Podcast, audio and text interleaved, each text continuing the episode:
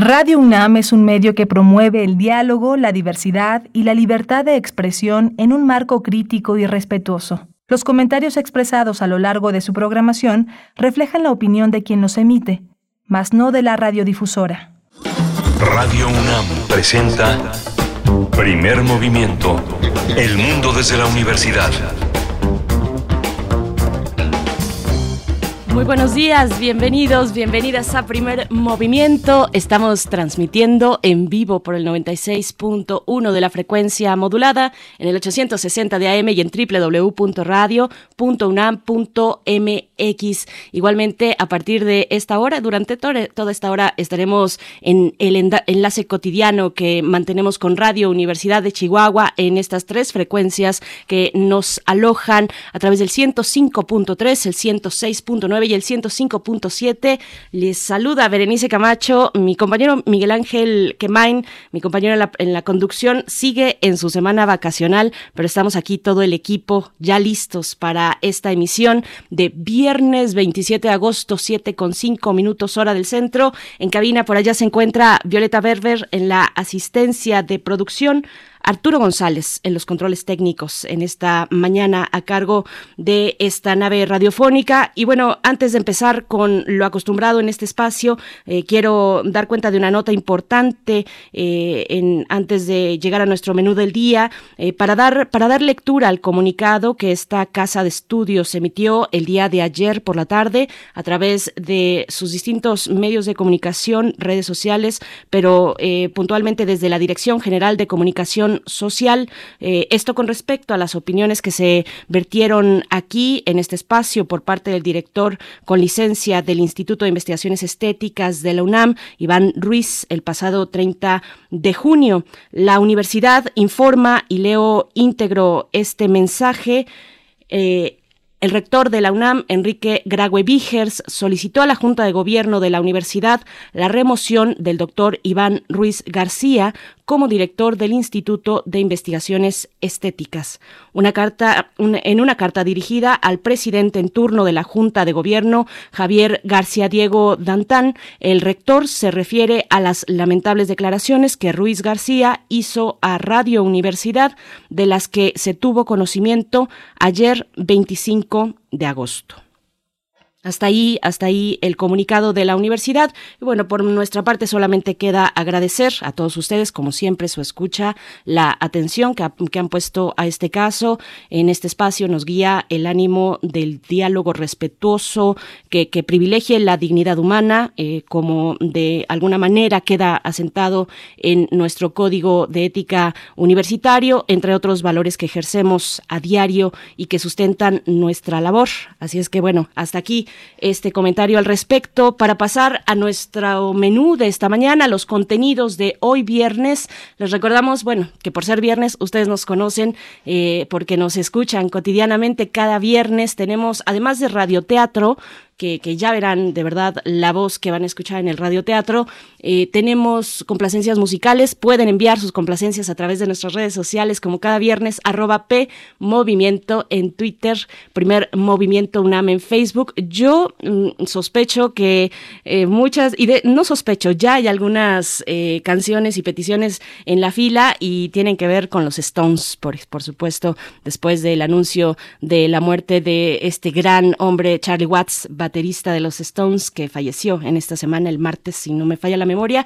Pero bueno, pues ahí están las redes sociales para que envíen eh, sus comentarios. Como siempre, son bienvenidos. Siempre es un gusto porque aquí se trata de hacer comunidad. Y bueno, nos queda la posibilidad de hacerlo a través de las vías sociodigitales que ya he comentado. Y pues bueno, esta mañana estaremos iniciando la conversación para hablar de teatro, el Festival Internacional de Teatro Universitario con Juan Meliá. Nos estará acompañando Juan Meliá director de Teatro UNAM, y también Jacqueline Ramírez Torillo. Ella es coordinadora de este festival del FITU, que llega a su edición número 28, vigésima octava edición del FITU, Festival Internacional de Teatro Universitario Vamos a ver cuáles son los detalles de esta edición, pues que llega de nuevo en estas condiciones de distancia, porque sigue la pandemia en nuestro país y en el mundo. Después tendremos nuestro radiocuento, de nuevo la voz, eh, hermosa voz. Si no la han escuchado, esta es una buena oportunidad para escuchar a Mayra Santos Febres, eh, una, bueno, es escritora, tiene 55 años, es de origen puertorriqueño y estaremos escuchando en voz, en voz de Mayra Santos Febres, eh, parte de su obra, bueno, o el radiocuento que se titula Viendo llover en Macondo. Esto forma parte de la colección Voz Viva de América Latina, así es que no se lo pierdan antes de que termine esta hora el Radio Cuento en Radio UNAM. Vamos también con nuestra en nuestra nota nacional esta mañana a hablar de la nueva comandancia del Ejército Mexicano, movimientos administrativos al interior del Ejército Mexicano. Vamos a ver a qué se debe en el análisis del maestro Carlos Rodríguez Ulloa. Él es miembro del colectivo CACEDE, especialista en temas de integración regional y seguridad y defensa también. Así es que bueno, no se lo pierdan. Cambios, cambios importantes. Ayer también se dio a conocer el cambio en la de, de, la titular de la Secretaría de Gobernación eh, así lo dio a conocer el presidente Andrés Manuel López Obrador. Eh, le agradeció pues a la doctora Olga Sánchez Cordero en la Secretaría de Gobernación y bueno, dio pie y paso y la bienvenida a Adán Augusto López Hernández, eh, que bueno, previa solicitud de licencia como gobernador de Tabasco, será el nuevo secretario de Gobernación en. Pues bueno, cambios importantes para nuestra nota internacional, las tensiones entre Argelia y Marruecos. Nos dirigimos a esa mm, zona del planeta. Estaremos conversando y escuchando el análisis de la doctora Hilda Varela, doctora en ciencias políticas por la UNAM, especialista en política contemporánea e historia política de África. La doctora Varela es profesora investigadora del Colegio de México y miembro del Sistema Nacional de Investigadores. Hacia la tercera hora estaremos abriendo, como siempre, con poesía, poesía necesaria. Ya escucharán la voz también de la autora que les he de compartir esta mañana. No se la pierdan, por ahí de las 9, 10 de la mañana. Y en la mesa del día, el conversatorio sobre la película Gertrudis Bocanegra. Ustedes recuerdan la figura de Gertrudis Bocanegra, esta mujer eh, que colaboró con la insurgencia eh, del, proceso de independencia de nuestro país, que, fue eh, pues juzgada pues duramente, aunque bueno, a pesar de, de todos los eh, momentos para eh, em, incitarla a que hablara, que delatara a sus compañeros, pues ella no lo hizo de esa manera. Gertrudis Bocanegra y la película sobre su vida. Y también estaremos en esa misma mesa del día hablando de el radioteatro de Sazón. Esto con Ernesto Medina, cineasta, director, fotógrafo y guionista, director del largometraje Gertrudis Bocanegra. Actualmente produce y dirige el espacio académico APA UNAM para radio y TV UNAM. Y en, en la misma charla, en la mesa del día, estaremos con Ocarina Castillo, antropóloga, magíster en historia contemporánea de Venezuela y doctora en ciencias políticas. Ella también es profesora de la Universidad Central de Venezuela, autora y coautora de numerosas publicaciones sobre temas históricos, culturales y de educación superior. Es investigadora y docente en el tema de antropología alimentaria. Así es que bueno, por ahí nuestra mesa del día, muchos contenidos eh, culturales, radioteatro, el FITU de la UNAM, teatro pues y también cine para esta mañana de viernes y para todos ustedes. Vamos en este momento con nuestro corte informativo ya acostumbrado sobre COVID-19, información nacional, internacional y también de la UNAM. COVID-19. Ante la pandemia, sigamos informados. Radio UNAM. En México, la Secretaría de Salud informó que en las últimas 24 horas se registraron 835 nuevos decesos, por lo que el número de fallecimientos por la enfermedad de COVID-19 aumentó a 256.287 lamentables defunciones en México. De acuerdo con el informe técnico ofrecido ayer por las autoridades sanitarias, en ese mismo periodo se registraron 20.633 nuevos contagios, por lo que los casos confirmados acumulados aumentaron a 3 millones 291.761, mientras que las dosis de las diferentes vacunas aplicadas en México contra COVID-19 suman 82 millones 678.717. Los casos activos estimados a nivel nacional por la Secretaría de Salud son 132.400 18. Nos vamos a información internacional. Las autoridades de salud de Ecuador anunciaron que a partir del 13 de septiembre iniciará la vacunación a menores de entre 12 a 15 años de edad. José Ruales, viceministro de Gobernanza y Vigilancia de la Salud del Ministerio de Salud Pública del Ecuador, explicó que alrededor de 1.35 millones de adolescentes recibirán dos dosis de la vacuna BioNTech Pfizer. El funcionario dijo que la campaña de vacunación culminará hasta finales de octubre. En información de la UNAM, Verónica Montes de Ocazabala, investigadora del Instituto de Investigaciones Sociales de la UNAM y coordinadora del Seminario Universitario Interdisciplinario sobre Envejecimiento y Vejez, afirmó que las personas mayores se esfuerzan para adaptarse al uso de la tecnología digital. Con motivo del Día Nacional de la Persona Adulta Mayor, a celebrarse el 28 de agosto, de agosto próximo, la experta dijo que grupos importantes de ese sector de la población desarrollaron nuevas habilidades y resiliencia para mantener sus vínculos sociales durante el confinamiento. Se estima que más del 58% utilizaron celulares en los últimos tres meses de, 2000, de este año, que corren de este año, y 25% también utilizó Internet.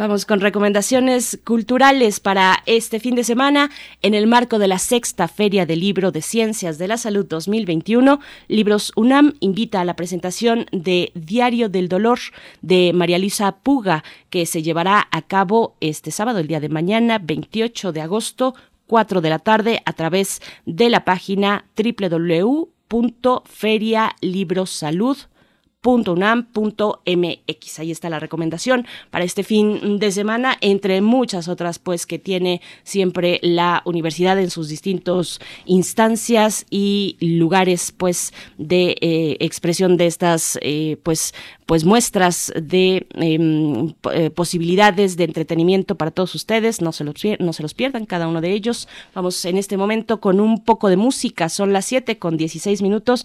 De nuevo invitándoles a participar en nuestras redes sociales, arroba Movimiento en Twitter, Primer Movimiento UNAM en Facebook. Nos vamos con un grande, David Bowie, Holly Holly.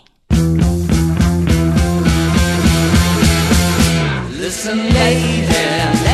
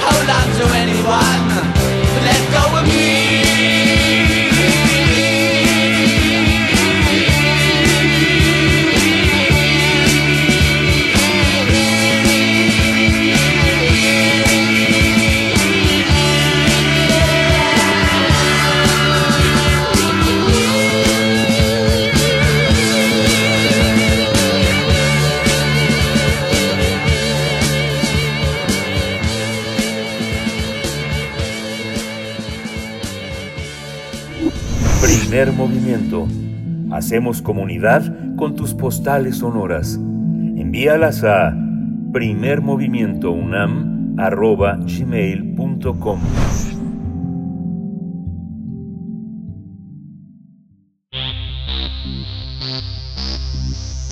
De festivales, ferias y más.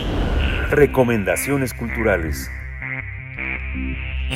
La UNAM presenta la edición 28 del Festival Internacional de Teatro Universitario, también conocido como FITU, que se llevará a cabo de manera digital del 30 de agosto al 19 de septiembre. En esta edición habrá invitados nacionales provenientes de diversos estados de la República, así como especialistas y artistas internacionales de Argentina, Brasil, Canadá, Chile, España, Uruguay, Nueva Zelanda y Reino Unido. El FITU contará con más de 50 actividades entre coloquios, foros, mesas de reflexión, talleres, conferencias, conversatorios, obras en exhibición, lectura de textos, exposición o presentación de libros. El festival contará también con la colaboración de una amplia cantidad de instituciones como Cultura UNAM, las cátedras Gloria Contreras y Rosario Castellanos, la Unidad de Género, el Museo Universitario del Chopo y Piso 16, Laboratorio de Iniciativas Culturales. Además, el pasado 17 de agosto, Cultura UNAM, a través de Teatro UNAM anunció a los finalistas de la vigésima octava edición de este festival, el FITU.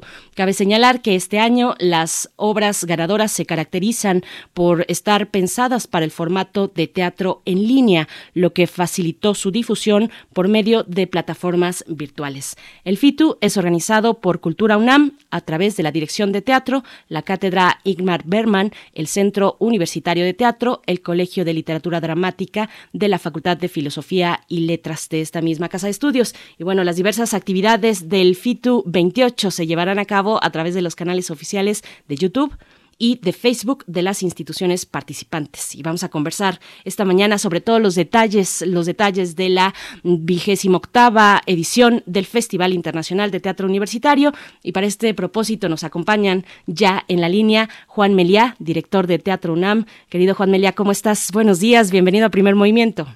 Muy buenos días, bien viernes para todas, todos. Es, un honor estar con ustedes y agradecerles este espacio y haber presentado también el FITU de esta, en esta nueva edición. Al contrario, muchas gracias, Juan Meliá. También, también presento a Jacqueline Ramírez Torillo, quien es coordinadora del Festival Internacional de Teatro Universitario del FITU. Jacqueline Ramírez Torillo, bienvenida a Primer Movimiento. Qué gusto conversar esta mañana. Buenos días. Buenos días, muchísimas gracias por este espacio. Gracias, al contrario, pues bienvenidos ambos. Vamos a empezar esta conversación. Eh, Juan Meliá, te pregunto, por supuesto, es una pregunta obligada eh, pensar en esta edición del, eh, del, FITU de la UNAM, el Festival Internacional de Teatro Universitario, en las condiciones que ya conocemos. Es la segunda edición que se da en medio de estas condiciones de pandemia que nos obligan a estar pues a distancia cuando el teatro pues tradicionalmente es justo lo contrario, es tener un contacto, a mí me parece casi tocar cables de alta tensión y tener un contacto muy directo entre la propuesta escénica y el espectador. Así es que, Juan Meliá, te pediría eh, un comentario así de apertura, qué ha significado llevar esta edición y en general el teatro universitario a través de estas condiciones, Juan. Bueno, eh, solo una pequeña aclaración. Es la primera edición que hacemos ah, en este formato. Eh, el año eh, pasado eh, el festival, como todos los años, se desarrolló en febrero y eh, todavía, aunque se empezaba a ver que se nos venía encima la pandemia que estamos pasando entre todos, logramos hacer toda la, edición presencial. Claro, claro. desde poco después de que clausurara el FITU 2000, perdón, el FITU 2020, empezamos a pensar cómo podíamos reaccionar en medio de la pandemia y creo que pasamos por muchos procesos. Eh, como muy bien decías, el teatro es una disciplina que, que está anclada en lo presencial y transformar ese proceso fue un, enorme viaje, un enorme laboratorio vivo en, el cual participaron principalmente el público, porque también el público tuvo que aprender, decidir cómo participar en lo teatral, en lo escénico, en lo cultural a través eh, viviendo este aislamiento social eh, forzado que nos tocó que nos tocó a todos. Eh, después también eh, las instancias y programadores y gestores tuvimos que repensar nuestras formas de trabajar con las compañías, con los creadores, los creadores. Y por supuesto el, gremio teatral, el gremio de las artes escénicas tuvo que tomar de, primera mano su, su resiliente espíritu y seguir luchando día a día para mantener el teatro vivo. Eso se vio claramente, el teatro no era una disciplina que se viera en televisión o que eh, de manera natural o que o que se transmitiera de manera natural vía redes sociales o, YouTube. Era más bien algo documental cuando sucedía así. Y eh, muy rápidamente eh, se encontraron nuevas formas de interconectar con los diferentes públicos de todo tipo no hasta desde el ámbito que podríamos ahora llamar tradicional a acciones mucho más contemporáneas, mucho más interactivas, mucho más ya ligadas a, a todo lo que las herramientas digitales nos ha proporcionado. Y el festival este año tiene ese espíritu, tomando en cuenta que es un festival que está dedicado a quienes están en las escuelas, sean eh, los que estudian, o sea, los que imparten las materias, ¿no? Y eh, por eso era eh, importantísimo respetar lo que habían trabajado en este último año y medio, en cómo se habían comunicado y lo que generamos fue un festival que debo eh, decirlo gracias a personas como Jacqueline que nos acompaña aquí a todos los cómplices que también citaste hace un momento, logramos que tenga la misma emotividad, la misma, las mismas ganas, el mismo espíritu lúdico, pero también de búsqueda que en nuestras 27 ediciones anteriores. Es un festival absolutamente comprometido con responder a las heridas abiertas que hay en nuestra sociedad, pero también adentro de nuestra comunidad teatral y a tocar temas que son fundamentales.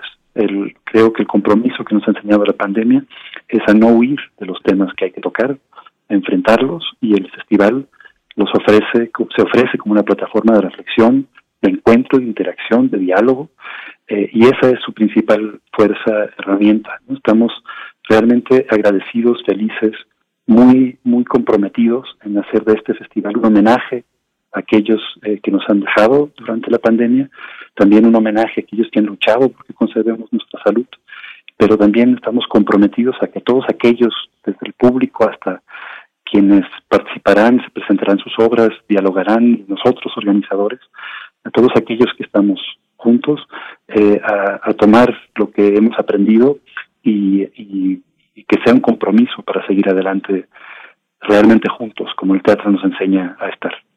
Por supuesto, Juan, gracias y gracias por esa aclaración. Han pasado ya tantas, eh, tantos meses, tantas situaciones. Hemos conversado contigo aquí ya, eh, afortunadamente también eh, tantas ocasiones que, de pronto perdí esa brújula, pero tienes toda la razón. El FITU 2020 se llevó a cabo de manera presencial. que afortunados fuimos, pues, al, al, tener todavía esa posibilidad, ese último respiro, pues, en convivencia, en esto que nos obliga también el teatro de una magnífica forma y bueno, Jacqueline Ramírez, eh, tal vez al tratarse de teatro universitario se logra incursionar con mayor éxito en el entorno digital, porque son jóvenes universitarios que tienen a las plataformas, digamos, como de una manera eh, muy natural de comunicarse, de realizar cada una de sus actividades. Eh, cuéntanos, por favor, Jacqueline Ramírez, cómo ha sido esta experiencia para el FITU 2021, su edición número 28, en condiciones de distancia y de digitalidad, Jacqueline Ramírez.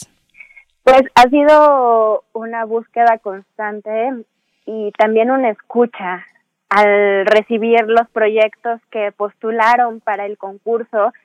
Nos dimos cuenta que los las les jóvenes se enfrentaron a un gran reto al poder hacer de su quehacer que es en esencia físico, poder transformarlo a la virtualidad, a la digitalidad y cómo las escuelas, los centros educativos pudieron apoyarles para que este reto fuera realidad, ¿no? Entonces es un festival que estaba acostumbrado a recibir muchísimas propuestas eh, en su en su concurso, pero bueno, esta vez se redujeron, lo entendemos perfectamente, pero pero vemos en, en lo que recibimos en los materiales un, un deseo profundo de seguir, de continuar haciendo teatro y sobre todo que reafirman que el teatro es un arte colectivo, todas nos muestran eso, ¿no? Que, que todos desean seguir conectados unos con otros y eh, también en, en ese sentido lo que pensamos es que este festival tenía que reflejar muchísimo eso, ¿no? Lo hicimos con nosotros mismos en, en colectivo, ¿no? Con todas estas instancias y, e instituciones que ya mencionaste.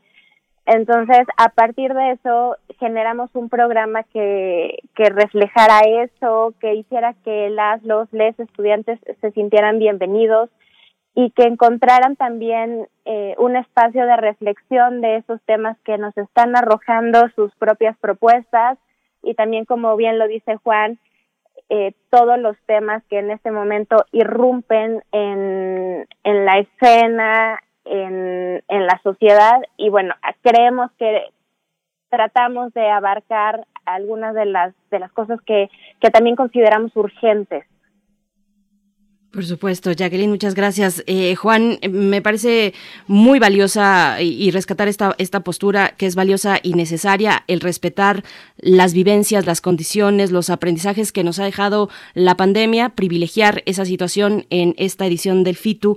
Eh, cuéntanos un poco, por, por favor, Juan Melía, cómo, cómo esto se expresa, pues finalmente en los materiales que recibieron, que, que han recibido, los que vamos a poder presenciar del 30 de agosto al 19 de septiembre, cuáles son esas eh, tal vez sentires, eh, temáticas, incluso y los conductores dentro del grueso de las eh, obras que se han presentado por parte de los jóvenes universitarios?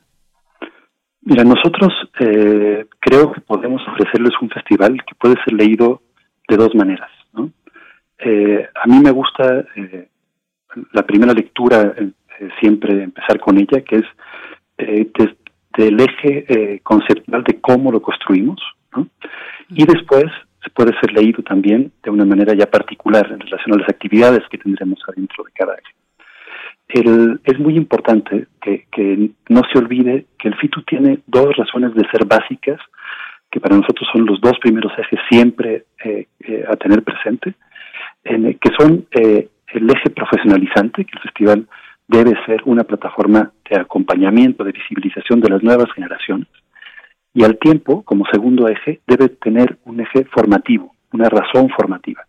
Entonces, hemos desarrollado un programa de talleres, mesas redondas y conferencias enfocada a estas eh, posibilidades eh, eh, de generación de nuevas herramientas en procesos formativos, de fortalecimiento, de renovación. Al tiempo, para contestar tu pregunta, hemos encontrado que hay cuatro grandes temas que hemos convertido en eje que están dentro de la preocupación de nuestra comunidad escénica. Eh, la sororidad, la seguridad, la igualdad en, las prácticas de equidad de género, diversidad sexual, de identidad de género, es un tema totalmente implicado en el quehacer de las nuevas generaciones. El pensar el cómo podemos construir una comunidad escénica más cercana, más comprometida, eh, más solidaria desde lo colectivo, el preocuparnos por temáticas inclusivas y de compromiso social y transformación social. Y por último, el pensar en lo alternativo y al tiempo en los nuevos formatos digitales e híbridos en que estamos viviendo. En, eh, los dos primeros citados para nosotros son los ejes fundamentales, los, los ejes que cimientan el festival, y los cuatro últimos que cité son los ejes que creo que responden a tu pregunta, que están dentro de las preocupaciones eh, de las nuevas generaciones del ámbito escénico. Por supuesto. Bueno, Jacqueline, también preguntarte sobre el resto de las actividades, eh, las mesas de diálogo, pues las mesas redondas, los conversatorios, los foros, la difusión también de algunos, eh, entiendo, algunas presentaciones de libro, exposiciones. ¿Qué hay, qué hay de este, de este elemento también fundamental del FITU en este año? Hay dos actividades que nos gustaría resaltar. Eh, la primera mm, se, se, ancla en una convocatoria que lanzamos sobre eh, repensar nuestras prácticas dentro y fuera de las aulas. Nos parece que justamente retoma este sentido de mm, eh, cuestionarnos cómo, cómo son nuestras relaciones en, en nuestros centros educativos, también qué queremos que se genere ahí, qué están pensando los jóvenes, las jóvenes, les jóvenes eh, que, que son los temas que, que se deben tratar, que se deben ahondar. Entonces, bueno, eh, en ese sentido se, se lanzó esta convocatoria y bueno, a partir de ello tendremos este coloquio, repensar nuestras prácticas, buenas prácticas. Entonces, eh, pues estamos eh, muy muy emocionados porque esta, este coloquio va, va, a presentar una variedad de voces de estudiantes, también de recién egresados, de docentes, que creemos que va a abrir la conversación para que podamos eh, generar eh, pues un, una amplia gama de, de oportunidades para que juntemos todos todas estas ideas que puedan estar ahí en, en, la mente de, del colectivo, ¿no? También tenemos eh, otra actividad que nos emociona mucho, que es eh, un foro eh, de la descolonialidad. Ahí este foro lo fue curado por jóvenes egresados del Colegio de Literatura Dramática y del Centro Universitario de Teatro, acompañados por Rafael Mondragón y Laura Uribe, la Cátedra Bergman, entonces ahí se generaron seis actividades muy interesantes en, el, en las que tendremos conferencias, una lectura dramatizada en lenguas originarias, eh, algunos talleres. Y pues este, este coloquio está pensado y estructurado desde actividades que también nos puedan unir a todos, pero siempre con, con el eje de la, de la reflexión, de poder abrir el diálogo. Entonces, bueno, este foro creo que es eh, pues muy emotivo por eso, sanar el tiempo, prácticas escénicas horizontales descoloniales, así, así lo nombraron, entonces también creo que en el mismo título se, se engloba muchísimo lo que queremos que, que este foro represente. También tenemos un, un programa de eh, compañías de larga trayectoria, que lo llamamos crear en compañía, donde tendremos la presencia de dos compañías fundamentales, La Máquina del Teatro y Teatro del Milagro, donde podremos ver una pieza generada por, por ellos, por ellas, y bueno, también eh, una mesa de conversación con ellos eh, coordinada por Raquel Araujo, entonces será creo que una de las actividades también como más emblemáticas de esta edición del festival. Gracias, Jacqueline. Juan, Juan Melia, me, voy a detener en algo que, ya comentabas, los dos ejes que, alimentan y que animan al FITU. Eh, el, segundo de ellos que comentabas, el formativo, para hablar, para dar oportunidad de, hablar de las y los profesores de teatro en las escuelas, en los SHs, en las preparatorias, eh, por supuesto también en, las facultades. Eh, porque, porque finalmente el teatro universitario se gesta pues en lo más cotidiano de la vida de, de, los estudiantes, en la vida eh, universitaria, pero pues de nuevo la pandemia nos ha orillado a, replantearnos, a replantear las maneras en las que convivimos y eso es fundamental para, para eh, la formación en teatro de los chicos y las chicas. ¿Cómo ves estos procesos formativos desde tu mirador, por supuesto, como director de Teatro UNAM, Juan Meliá, eh, que, que finalmente esa vida universitaria pues es el punto de inicio que nutre posteriormente a un festival como el FITU, Juan? Bueno, están las escuelas en un momento realmente de crisis importantísima. ¿no? La mayoría de las escuelas no ha podido abrir. ¿no? Eh, eh, se dice fácil porque la mayoría de las escuelas de cualquier disciplina no ha podido abrir, pero lo que en el teatro es, increíble de, pensar es que siendo una práctica de tú a tú, ¿no? citas eh, todo el proceso de ensayo, de preparación, de trabajo con el cuerpo, con la voz, de, eh, de, eh, trabajo colectivo, ¿no? muchas de estas generaciones ¿no? no han tenido ni siquiera una clase juntos, presencial. En eso, tanto a quienes toman las clases como a quienes las imparten, las ha puesto en duda en relación a todo lo que sabían. ¿no? Han tenido que generar nuevas formas de encontrarse.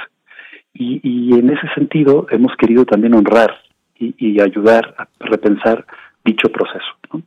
En, hay una nación muy importante a reflexionar sobre la docencia dentro de este festival Eh, en primer lugar, con un reconocimiento. Desde el año pasado instauramos el reconocimiento de Josefina Hernández, quien, quien nos cedió eh, su, su, su nombre, su importancia, para reconocer a la docencia teatral. En el año pasado se reconoció a Laura Almela y al maestro José Luis Ibáñez, y este año, eh, con una enorme alegría, dentro de la ceremonia de inauguración que se desarrollará el lunes eh, que viene a las 12 del día a través de las diferentes plataformas de Teatro UNAM y Cátedra Berman, reconoceremos la labor de dos maestras eh, emblemáticas y realmente queridas del Colegio de Literatura Dramática y Teatro y del Centro Universitario Teatral, que son Aime Wagner y Emma Dip, lo cual nos llena de alegría poderlas aplaudir entre todos y reconocer el cariño y la calidad de sus enseñanzas eh, vertidas hacia todas y todos también eh, el coloquio que mencionaba eh, Jacqueline está totalmente enfocado a, dicho proceso, a lo que sucede dentro de las aulas. Y por último, tenemos una serie de talleres específicos destinados a, la docencia, ¿no? Dirán, por un lado, eh, dos creadoras e investigadoras, tanto de Canadá como de España. Pedagogías Invisibles, una una eh, institución, una industria cultural eh, que su vocación es generar procesos de enseñanza utilizando las formas de creación artística contemporánea, como el performático, la interacción puede ayudarte a mejorar tu docencia en clase.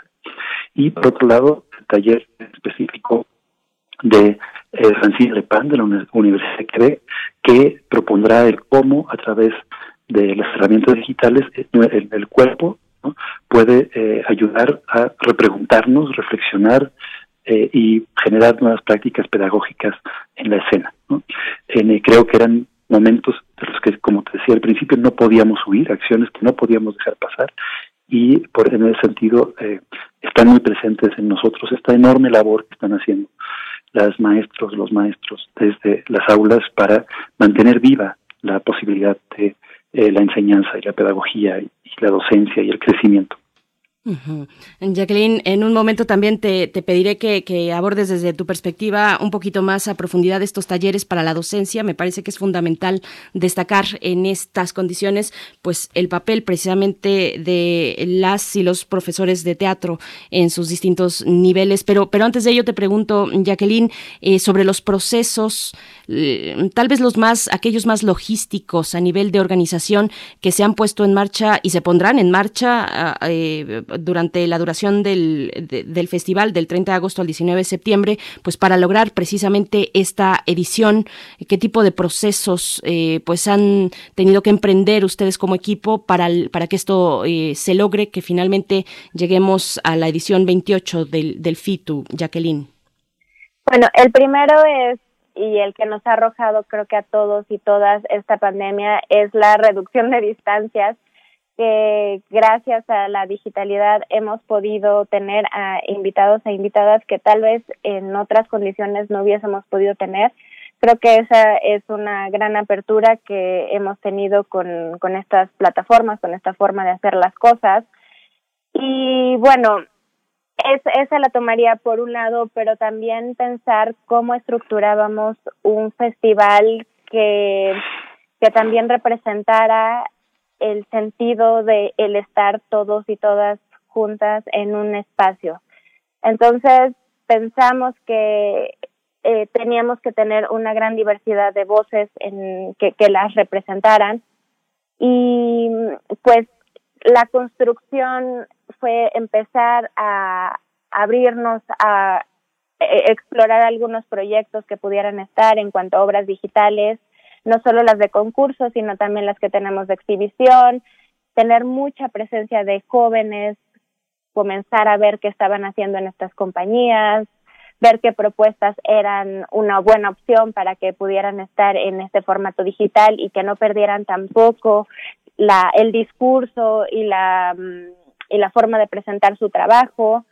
Entonces ahí se empezó a entretejer como varias visiones de qué era lo que queríamos tener dentro del festival, también ligadas a nuestros ejes programáticos, los que ya comentó Juan. Y eh, juntamos, digamos, toda esta lista de, ejes programáticos y vimos cuáles eran las necesidades de ellas, eh, ya con la exploración de estas obras. Unimos también, pensamos que era importante tener siempre un ejemplo, ¿no? Como, como ahí hay un taller, también ahí está lo formativo, a pesar de estar en otros ejes, entonces, eh, quiénes eran las voces que podían resonar muchísimo más fuerte en esos, eh, en esos talleres, y también algunas conferencias también porque pensamos que la reflexión es fundamental. Aprovechamos, como, como te decía, esta, esta opción de tenerlo lo digital. Algunas eh, ponentes, por ejemplo, tenemos a una ponente de Nueva Zelanda, ¿no? Que eh, me, da muchísima risa esto que de pronto es como bueno la pensamos en futuro porque ella ella espacia otro tiempo espacio tan tan lejano que, que de pronto es así como bueno eh, nosotros estamos en un día ella en otro no entonces cohabitamos en una, una extraña ecuación de tiempo y y bueno con eso no como cómo poder ir ir tejiendo esta esta programación a través de, de, de estas estas este, primeras ideas que pueden surgir a partir de, de los ejes programáticos. Juan Melia, bueno, también eh, Jacqueline comentaba sobre las eh, compañías de teatro. Te pregunto un poco al respecto también eh, cómo se ve la formación de las compañías de teatro en el país en estos en estos momentos. Por aquí ustedes han de imaginar que, desfilan y tenemos esa fortuna de conversar cotidianamente con muchos creadores escénicos de distintas disciplinas escénicas. desfilan por aquí muchos proyectos y se ve lo difícil que ha sido, por supuesto, adaptarse para tal vez para los más grandes y no solamente por cuestiones de edad, en realidad eh, eh, aquellos que no han logrado desde el, desde el teatro adaptarse al formato digital o que simplemente lo han puesto como una postura. Eh, queremos hacer teatro presencial y es donde encontramos ahí el gran valor de nuestra actividad y de nuestro quehacer. Hay otros que no, que han logrado pues desarrollarse a través de, esas vías, pero ¿cómo, ¿cómo se ve la formación de las compañías eh, de teatro actualmente? ¿Cómo lo ves desde tu mirador, Juan, Juan Meliá? Mm, finalmente no es fácil mantener una compañía de teatro, es un mérito pues que, que, tiene reconocimiento, pero, pero que también, bueno, tiene muchos matices eh, esta cuestión, Juan Meliá. Te agradezco mucho esta, esta pregunta, esta reflexión. Eh, es para nosotros tan importante que tenemos un eje específico Eh, dentro de, del festival, que es el solidario y colectivo. En, exactamente ahí está ubicado nuestra preocupación. Eh, el teatro eh, se desarrolla en colectivo, sea por proyecto o sea como forma de vida conjunta. Y, y creo que diferenciaste bien la postura, ¿no? El, enfocada a la cuestión de lo digital, de utilizarlo o no. Creo que ahí había una decisión que tenía que tomar eh, cada, cada proyecto, cada grupo, y eh, unos eh, decidieron que no, que solamente el teatro debía vivir en lo presencial, en, otros decidieron que podían generar procesos híbridos, otros lo tomaron como como algo absolutamente natural. Y no solo tenía que ver con generaciones, creo que tenía que ver con lo que creen ellos que es el teatro. Y eso, al ser totalmente abierto, democrático, como debe ser, libre, ¿no? creo que hay que respetarlo. El, por otro lado, lo que creo que sí es complejísimo, sea que creas en una cosa o en otra, es la sostenibilidad de una compañía, de un proyecto. En, en momentos como este, ¿no? Eh, eh, se, se eh, puso en crisis, como en las demás disciplinas de nuestra vida, las formas de generación de ingresos, ¿no? las formas de presentación, las formas de circulación, las cuales están muy poco a poco, muy lentamente reviviendo. Eh, y, ese camino, creo que entre todos, como comunidad y al mismo tiempo como instituciones públicas, deberemos acompañarlos y ser muy comprometidos, ¿no? tanto para encontrar procesos eh, de reactivación, también para mejorar hacia dónde iremos en, los próximos próximos meses para que sean en mejores condiciones de lo que teníamos antes ¿no? y también creo que hemos aprendido que tienen que ser condiciones más cuidadas, más más eh, afectivas. Eh, para con nosotros mismos y para con los otros, ¿no? Y, eso se estudiará y se dialogará también dentro del festival. Eh, hay una exposición virtual que se creó específicamente para el festival, que su centro es la vida en colectivo, ¿no? Se llama Fen, seremos, ¿no? un juego eh, tomado de un grafiti callejero que, que los curadores eh, Gabriel Yepes y, Isabel Mayar encontraron, ¿no? Eh, y que es un, una loa a la potencia de ser en colectivo. ¿no? tenemos talleres específicamente de cómo trabajar como grupo independiente, ¿no? reflexiones sobre modos de producción y políticas culturales enfocadas a apoyar lo, lo la, vida de las compañías y, y también un el foro de eh, Sanar el Tiempo que comentaba eh, eh, el Prácticas Escénicas para Centros Coloniales, tiene mucho que ver dentro de este proceso.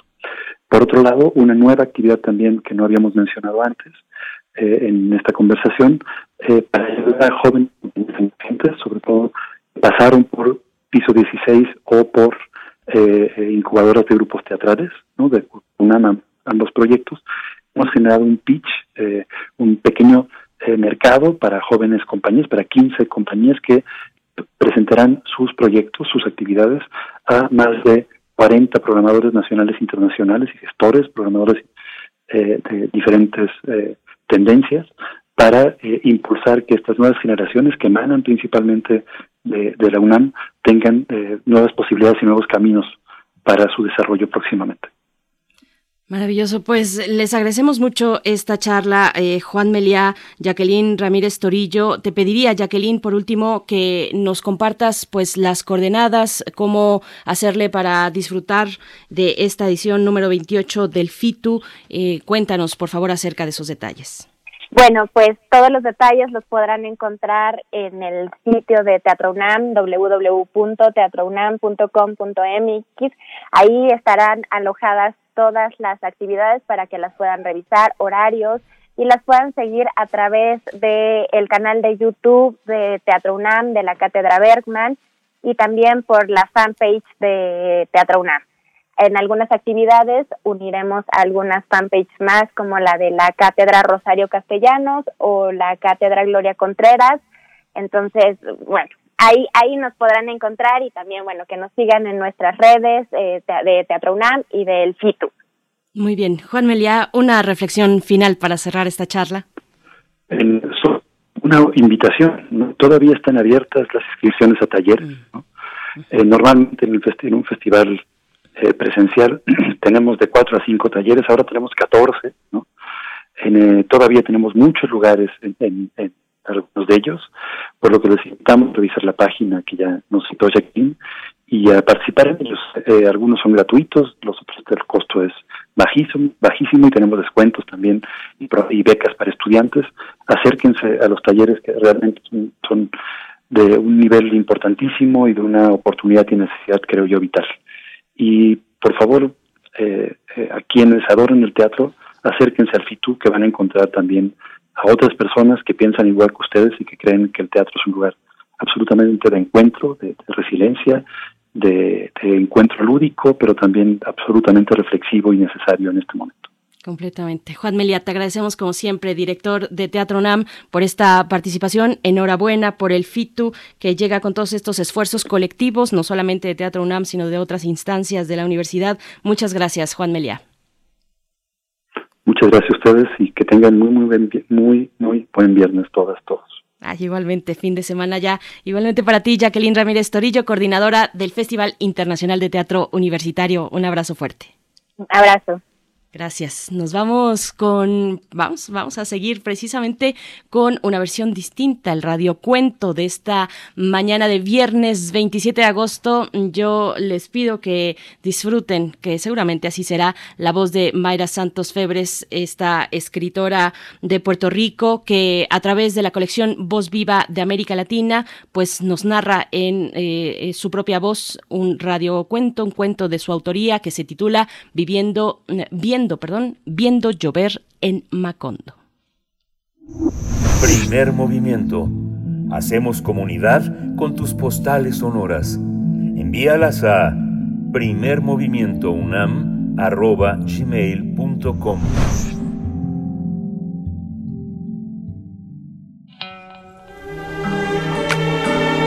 Mi nombre es Mayra Santos Febres, de Puerto Rico.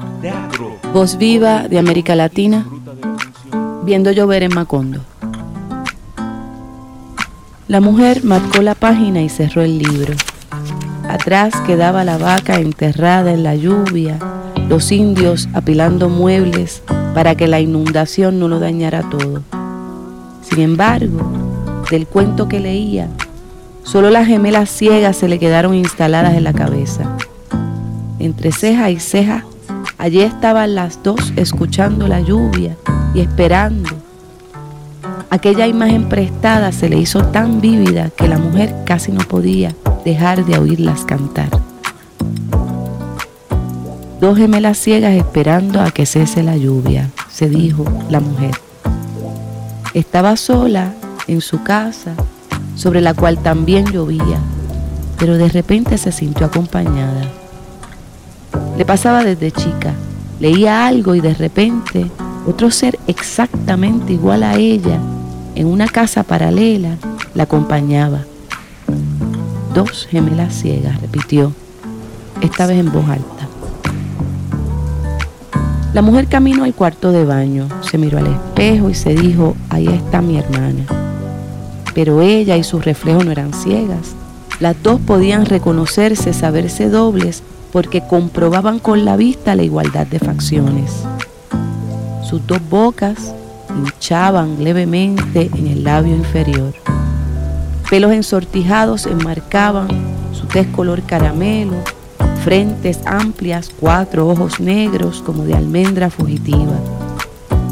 Ahí estaban los dos entes gemelos, sonriéndose en la broma de duplicarse una frente a la otra. Jugaban como hacían desde chicas en la casa solitaria. Siempre se presintió doble, pero se veía singular. Eran los libros. ¿Y si fuera ciega? Por ahí aseguran que leer mucho es una forma segura de perder la vista. Dicen que los gemelos son un cigoto dividido, es decir, una sola persona que por accidente se convierte en dos. Y dicen que los ciegos son sabios porque no se engañan con la luz chocando contra el límite accidental de las cosas. La mujer se imagina a ella misma y a sus gemelas ciegas, muy niñas, ambas envueltas en el manto cálido de una tiniebla inacabable. Se imagina tocando las cosas para saber dónde empiezan se imagina tropezando con una mano ajena pero idéntica, cinco dedos de igual tamaño. La sabe ajena porque lo que aquella antena siente, ella no lo puede registrar en la espesura eléctrica de su cerebro. Pero ajena le resulta una palabra defectuosa. Ella sabría presentir lo que toca a la otra mano, sabría a dónde se mueve, qué quiere palpar, cómo descubre la suavidad en la pelambre de un gato, por ejemplo, cómo se esconde entre los pliegues de la sábana para tocar otras pelambres igual de dobles y runruneantes. Lo presiente a tal grado que ella misma baja su mano ajena para acompañarla en la sensación y esa sensación es más que compartida, es idéntica, potenciada en dos cuerpos que reclaman un mismo cigoto y saber los ecos. La gemela sospecha a la otra dando un paso allá, envuelta en su tiniebla. Lo sospecha y antes de pensarlo, ella también camina a tientas hasta donde la voz del padre la llama a ambas. Niñas, vengan a cantar. Las dos abren la boca sincronizadas. De sus gargantas sale una misma vibración el padre se sorprende. Como las ve, se aterroriza de saberlas tan perfectas en su doble existencia. Pero ellas están libres, son ciegas, jamás se enterarán de la monstruosidad de su sincronía. Una levanta una ceja y la otra la levanta. Una siente una presión sobre los músculos del pecho y la otra estira el esternón. Una alcanza un timbre de coro celestial y la otra, puro instinto, la persigue con una sotoboche de susurro, sincronizadas sus tonadas idénticas y múltiples en los coros del salve que el Padre le enseña ensimismado y sin saber si aquellas gemelas son dos ángeles o dos demonios de la duplicidad. Padre, autor de sus días, piensa la mujer que piensa en las gemelas. Y yo, ¿de qué soy autora? Yo, ¿por qué no paro de leerme y de leer? Cuatro son los ojos enseguecidos por nubes azulinas. Dos son las cabezas que giran tras las gotas del aguacero. A distancia un múcaro ulula. Dos son los cuellos que giran en dirección al ulular. El padre las mira y piensa, esto se tiene que acabar. Algún día, una, la que se llama Irene, se tiene que casar. Algún hombre habrá que caiga enloquecido por el portento de su canto. Y entonces la que se llama Irene se irá detrás del hombre para convertirse en una sola mujer. El par quedará separado en dos personas completas. Se acabará la monstruosidad. El padre piensa eso. Y piensa en el Ave María que cantará la que se llama Idalia al sentir a su hermana partir. Pero en la otra casa solitaria la mujer piensa que ellas dos tienen un mismo nombre. Habitan en un solo cuerpo, pero son dos. Una es ella, la que tiene ojos de almendra fugitiva, la que conoce dónde empiezan las mesas, los espejos y la lluvia. La otra es libre y posee la sabiduría de los ciegos. Sabe que los cuerpos no tienen límites. El Padre no la asusta con sus miedos. La mujer cierra los ojos. Quiere encontrarse con su gemela, presentirla. Es más, en esos mismos instantes siente que Irene abre la puerta, sube las escaleras de la casa solitaria, se acerca tentando por el pasillo, abre su garganta portentosa. Un hermoso gorgojeo sale de su pecho, canto de múcaro en la lluvia, cantata de Bach que le enseñó su padre, pero que ella tan solo marca con la voz sin musitar, mesa o espejo o va de retro, todo un sonido continuo, una vibración completa, indivisible. Esa hermosa canción alarga una cuerda vocal hasta apretar el aire que se le cuela en una garganta. La canción es de un timbre portentoso que romperá cristales y liberará a la gemela que es ella y la otra de su doblez repetido. Más doble aún porque la oscuridad las cosas no tienen un nombre ni un límite seguro. La mujer sabe que esta es la canción de su gemela, que el mundo entero la oirá. Busca papel y lápiz, presiente, ve frente a sus ojos la letra de la canción gemela. Ha parado de llover. La mujer escribe. Voz viva de América Latina, viendo llover en Macondo. Síguenos en redes sociales. Encuéntranos en Facebook como Primer Movimiento y en Twitter como arroba PMovimiento. Hagamos comunidad.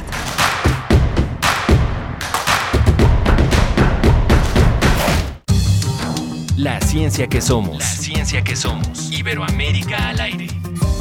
Descubre la ciencia que está presente en tu día a día a través de cápsulas, reportajes, entrevistas y reportes en vivo. Viernes de 10 a 11 horas por el 96.1 FM. La ciencia que somos. Iberoamérica al aire. Una coproducción de Radio UNAM y las direcciones de divulgación de la ciencia y de las humanidades. Es muy tedioso hacer siempre lo mismo. No dejes que el aburrimiento apague tu imaginación. Escucha Escaparate 961 con los eventos culturales del momento. Viernes a las 15:15 horas por Radio UNAM. Entretenimiento y cultura. Radio UNAM. Experiencia sonora. Norteños, chilangas, sureños, costeñas, yaquis, mayas, mazaguas, campesinos, rockeros, millennials, centennials, abuelas, tías, primos. Con tanta diversidad es imposible pensar igual, pero hay muchas cosas que nos unen. Nos une la libertad de tomar decisiones. Nos une la convicción de que la democracia es la única ruta que tiene un país libre. Nos une el INE. Mi INE nos une.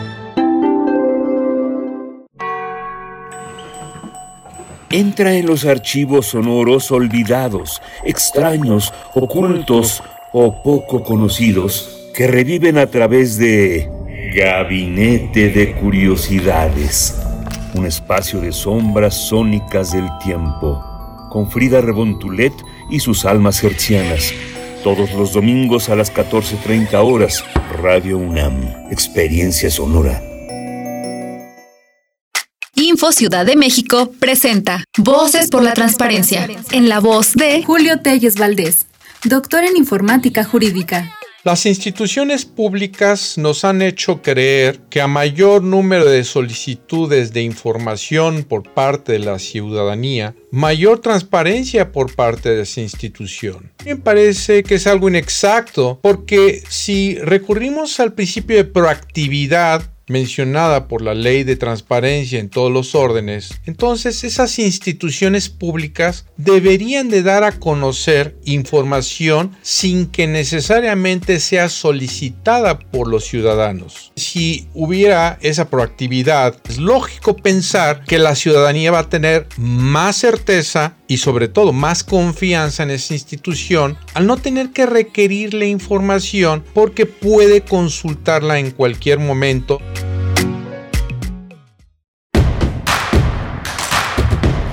Queremos escucharte. Llámanos al 55 36 43 39 y al 55 36 89 89. Primer movimiento. Hacemos comunidad. Buenos días, estamos de vuelta en primer movimiento. Bienvenidos, bienvenidas a esta segunda hora de transmisión en el enlace que tenemos con la radio Nicolaita a partir de este momento durante esta hora en el 104.3. También llegamos a Morelia, saludos por allá y a la Universidad Michoacana de San Nicolás de Hidalgo que nos aloja en este esfuerzo conjunto de radios universitarias. Les saluda Berenice Camacho en nombre de todo el equipo, en nombre de mi compañero Miguel Ángel Quemain que se encuentra todavía de vacaciones. La próxima semana ya estará por acá. Un saludo, Miguel Ángel. No nos esté escuchando. Espero que así sea, que esté eh, de verdad disfrutando este momento de descanso. Y pues bueno, ya en cabina se encuentra mm, Violeta Berber esta mañana. Violeta Berber, nuestra asistente de producción, una productora eh, musical, ingeniera de audio que está por allá en compañía también de eh, está Arturo González esta mañana en los controles técnicos. Y pues bueno, para llevar a cabo esta hora donde tendremos en nuestra nota nacional el tema de la nueva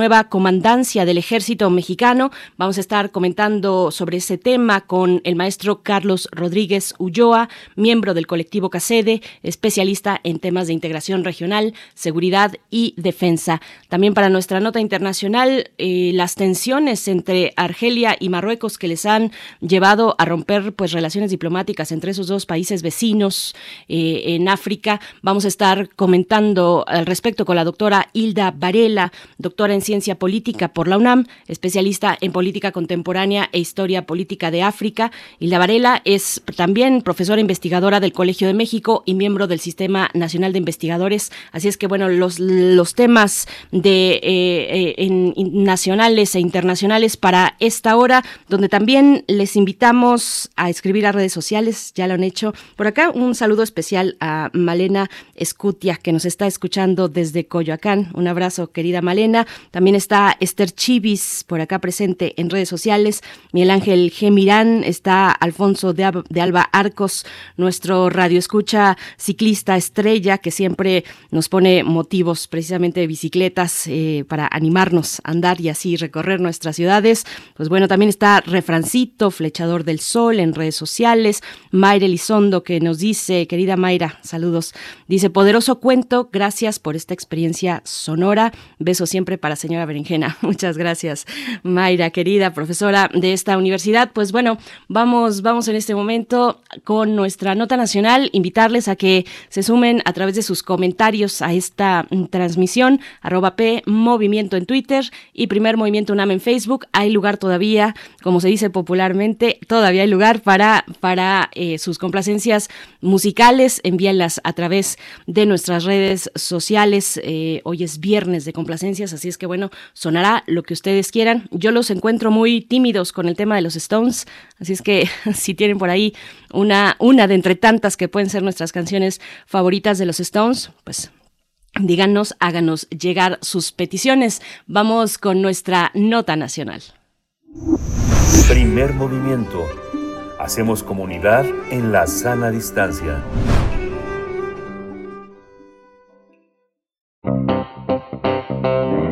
Nota Nacional.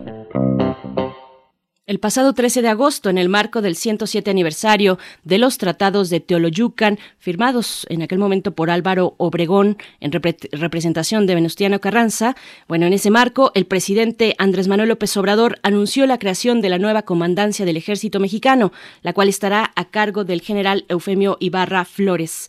López Obrador explicó que el objetivo será homologar a la institución con la Fuerza Aérea y mejorar el control administrativo, una decisión que no ha pasado inadvertida por la opinión pública, por supuesto. La puesta en marcha de la comandancia del ejército mexicano, por una parte, se inscribe en el anuncio hecho por el presidente y comandante supremo de las Fuerzas Armadas respecto de la transferencia de la Guardia Nacional eh, de la Secretaría de Seguridad Pública y Protección Ciudadana a la Secretaría de Defensa Nacional hacia el año 2023. Por la otra, por otra parte, también obedece a la serie de responsabilidades que con el paso del tiempo han venido asumiendo en este caso el ejército mexicano y la Fuerza Aérea de nuestro país en las tareas que les encomiendan y solicitan tanto las autoridades civiles como la población en su conjunto. Y pues vamos a realizar un análisis sobre la creación de esta primera comandancia del ejército mexicano y con este propósito eh, presento al invitado de esta mañana, el maestro Carlos Rodríguez Ulloa, quien es miembro del colectivo CACEDE, especialista en temas de integración regional, seguridad y defensa. Maestro Carlos Rodríguez Ulloa, bienvenido una vez más, qué gusto encontrarnos en este espacio. Hola, como, buenos días. como empieza a ser costumbre. buenos días. Eh, a tu público, eh, los saludo con afecto. Igualmente para ti, eh, maestro Carlos Rodríguez, pues bueno, ¿cómo, ¿cómo se ve cómo se ve esta creación de la comandancia del Ejército Mexicano? Eh, ¿Cuáles son los elementos pues destacables en esta acción que ha anunciado el presidente de la República? Mira, me parece que en primer lugar y lo más importante es identificar que es sobre todo una reforma administrativa. Es una forma de organización interna, ¿no? O sea, una, una reforma, digamos, que ajusta ¿no? algunos elementos dentro de la Secretaría de la Defensa Nacional, pero eh, es, es, una, es un elemento, un cambio que tiene un carácter mucho más administrativo que de otra índole. Segundo, me parece que justamente el gran debate que se ha dado es por dos razones. Uno, por eh, la gran sobreexposición que a la que ha sido sometida las Fuerzas Armadas y de, en buena medida esta reforma administrativa responde para poder darle cauce a todas estas nuevas funciones o nuevas responsabilidades. Y tres hay gran desconocimiento en la en el debate público respecto al funcionamiento de las fuerzas armadas mexicanas y de otras fuerzas armadas. Entonces estamos eh, como sobredimensionando la creación del primer cuerpo del ejército, cuando en realidad es meramente una reforma administrativa. Ah, muy bien, eh, maestro Rodríguez Ulloa, es una reforma administrativa de carácter administrativo, pero también entiendo, y si no, bueno, te pido me corrijas, tiene un elemento operativo. Eh, es, esto es así porque tendría una relevancia tal vez eh, mayor de la que suponemos con, con, un con un cambio administrativo como ya lo como ya lo anuncias, como lo sabemos, ¿qué hay de la cuestión operativa para mejorar, digamos, las misiones a cargo del ejército en nuestro país? Sí, es, es eh, el, el funcionamiento operativo todavía se mantiene como está. En realidad se esperaría, o sea, se esperaría que esta misma conformación ¿no? De un cuerpo de Estado Mayor que conjunta un primer cuerpo del ejército, eh, se, le, se le anticipa como la antesala de, de, la, de la Guardia Nacional. Y esto sí sería un cambio operativo significativo, porque entonces se regresa a la Guardia Nacional y se le, se le escala o se le da un, un nivel mucho mayor del que actualmente tiene, porque ahora en esta ambigüedad de pertenecer a la Secretaría de Seguridad Pública y Protección Ciudadana administrativamente, pero operativamente en terreno, realmente responden a la Secretaría de la Defensa Nacional en dos sentidos. Uno, pues las plazas son de la Secretaría de la Defensa Nacional y dos, que eh, para muchos, muchos eh, eventos se requiere el apoyo logístico de la Serena, ¿no? Se requiere el acompañamiento, apoyo logístico y por lo tanto liderazgo. Hay que recordar que eh, la Guardia Nacional pues apenas tiene dos, tres años de creación y pues adolece de una serie de mandos. El, la conformación de las instituciones armadas es un proyecto, una trayectoria de vida y por lo tanto un mando medio, estás hablando que ya lleva en institución 25, 30 años, un teniente coronel, un mayor, un coronel y pues la, eh, eh, en tres años pues la Guardia Nacional adolece de muchos de estos perfiles y muchos de estos cuadros propios, entonces son asumidos por parte de la Sedena. También se habla de la necesidad de homologar, eh, de hacer una homologación entre el ejército mexicano y la Fuerza Aérea. ¿Cómo está esta cuestión, eh, esta cuestión de la estructura funcional de ambas entidades de defensa en el país? Sí, claro, eh, es parte de, la, de la integración. El primer cuerpo del ejército responde a, a, una, a un Estado Mayor Conjunto, se le llama, y el Estado Mayor Conjunto eh, digamos que para ponerlo, ilustrarlo un poco, es como, como si fuera una mesa de toma de decisiones donde cada asiento lo tiene una fuerza. Así funcionan, por ejemplo, los Estados Unidos. El famoso Joint Chief of Staff es un ejemplo de esto, ¿no? Y eh, las distintas fuerzas tienen un representante ahí y ahí es donde se toman las decisiones con un con un jefe del Estado Mayor Conjunto, que quien es quien conjunta esto y es quien lidera la parte operativa y a su vez tiene la interlocución con la parte política. En el caso mexicano, esto, eh, digamos que todo esto se concentraba dentro de la Secretaría de la Defensa Nacional y si bien la Fuerza Aérea es una es una fuerza propia, el, la estructura o la, la realidad, digamos, la dimensión de la, del ejército mexicano absorbe o absorbía a la Fuerza Aérea. ¿no? Entonces ahora con esta reestructuración se pretende justo poner esta mesa que hace un momento ilustrábamos para que la Fuerza Aérea tenga este, este papel, eventualmente la Guardia Nacional también tenga un asiento en esta silla, el ejército, el primer comandante, y que se esperaría que en otro momento en que se empiece a abrir la discusión y llamémosle de forma un poco más más eh, sólida la eventual incorporación de la Secretaría de Marina. Y por qué no mencionarlo eventualmente y en algún momento de un secretario de Defensa Civil bueno, una, una idea interesante. Te pregunto un poquito para, para, para seguir desahogando eh, estas dudas que se acercan con, con el tema que estamos tratando. Eh, ¿qué, ¿Qué elementos fundamentalmente son susceptibles o serían susceptibles de ajustes, de estos ajustes administrativos? ¿Cuáles destacar? Un poquito para ir ordenando esta, esta cuestión. Eh, está también, por supuesto, el elemento de la Guardia Nacional. ¿Cuáles son esos elementos más, más destacables, maestro Rodríguez Ulloa? En realidad me parece que lo más destacable es eh, el, papel, digamos, de interlocución que, que tiene, que va a tener el, el general Ibarra Flores, ¿no? Eh, eh, digamos, está está siendo como convidado a la mesa a la mesa de toma de decisiones. La estructura de la Secretaría de Defensa Nacional identifica cinco o seis posiciones como la gran plana mayor, ¿no? los líderes de la, institución castrense eh, lo componen, por supuesto, el secretario de la Defensa Nacional, el subsecretario de la Defensa Nacional, el jefe del Estado Mayor, que es quien lleva toda la parte operativa eh, del de, el ejército y la Fuerza Aérea, eh, también el, el, contralor, el inspector contralor y el, el oficial el oficial mayor, ¿no? De los dineros. Entonces espera que el general Ibarra pues eh, también tenga participación en esta en este grupo, digamos, de alto nivel, pero fuera de eso, pues la verdad es que va a seguir funcionando de la misma manera, ¿no? Eh, como como te mencionaba, esto no va a tener eh, mayores repercusiones en el funcionamiento operativo, al menos en el corto plazo, ¿no? hasta que llegue la Guardia Nacional, eso sí va, va, se va a requerir un, un ajuste significativo me, voy precisamente con el perfil del general Eufemio Ibarra Flores, ahora ante, pues, que estará a cargo ante la nueva comandancia del Ejército Mexicano. Eh, ¿cuál, es, ¿Cuál es el perfil del general Ibarra Flores? Hablemos un poco incluso del perfil que requiere eh, y amerita una nueva comandancia como esta, las obligaciones que tendrá a su cargo, el proceso de nombramiento. ¿Cómo viste eh, y cómo has visto y qué elementos destacar sobre esta cuestión? Maestro Carlos Rodríguez?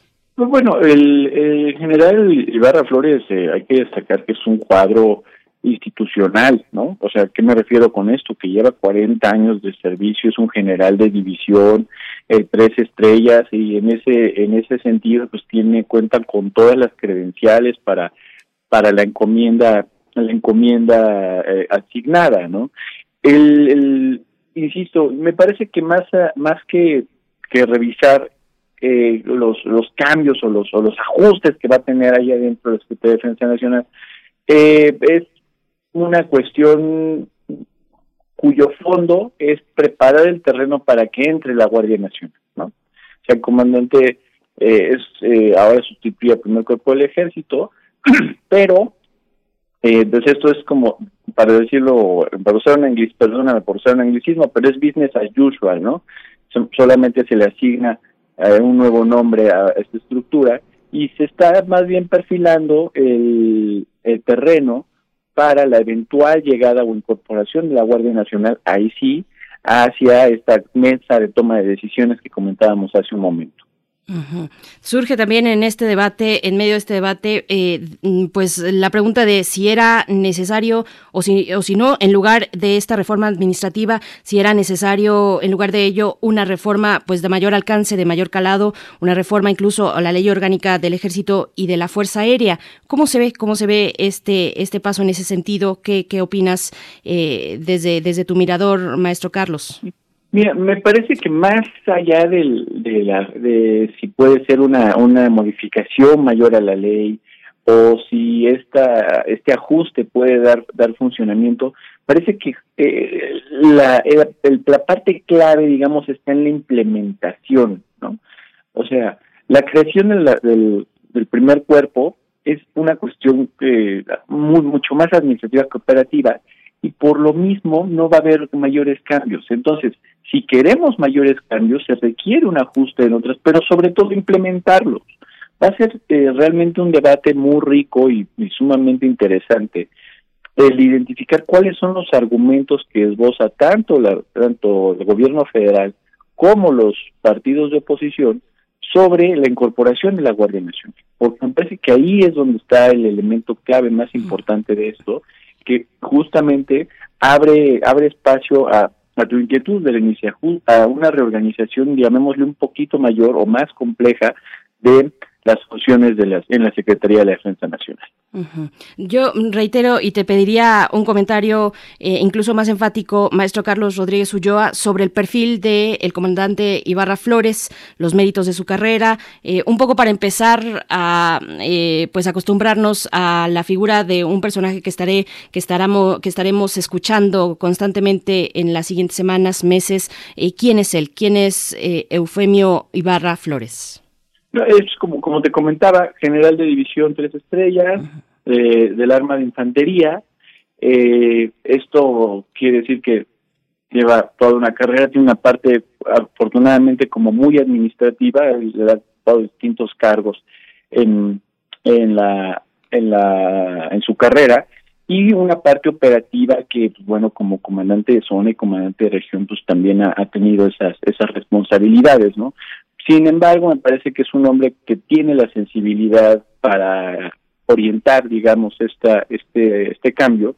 Y sobre todo es algo muy, muy importante, cuenta con la, el respaldo y la confianza del general secretario que, eh, y del presidente de la República que pues le dan, llamémosle, las, las bases para poder llevar a cabo su misión de la forma más armónica posible. Ya para irnos acercando al cierre, ¿cómo, ¿cómo prevés que sea este proceso de reforma administrativa? ¿Cómo se ve para los siguientes días? Cuéntanos un poco al respecto, por favor.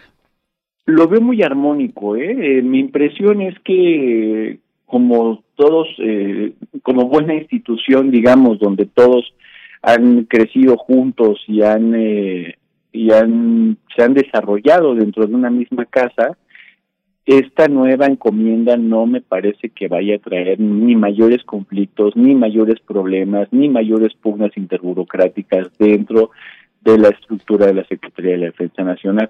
Al contrario, vienen a abonar hacia una, una reorganización interna también para poder satisfacer de la mejor manera pues todas las encomiendas que les han asignado a la, a la, Fuerza Castrense, ¿no?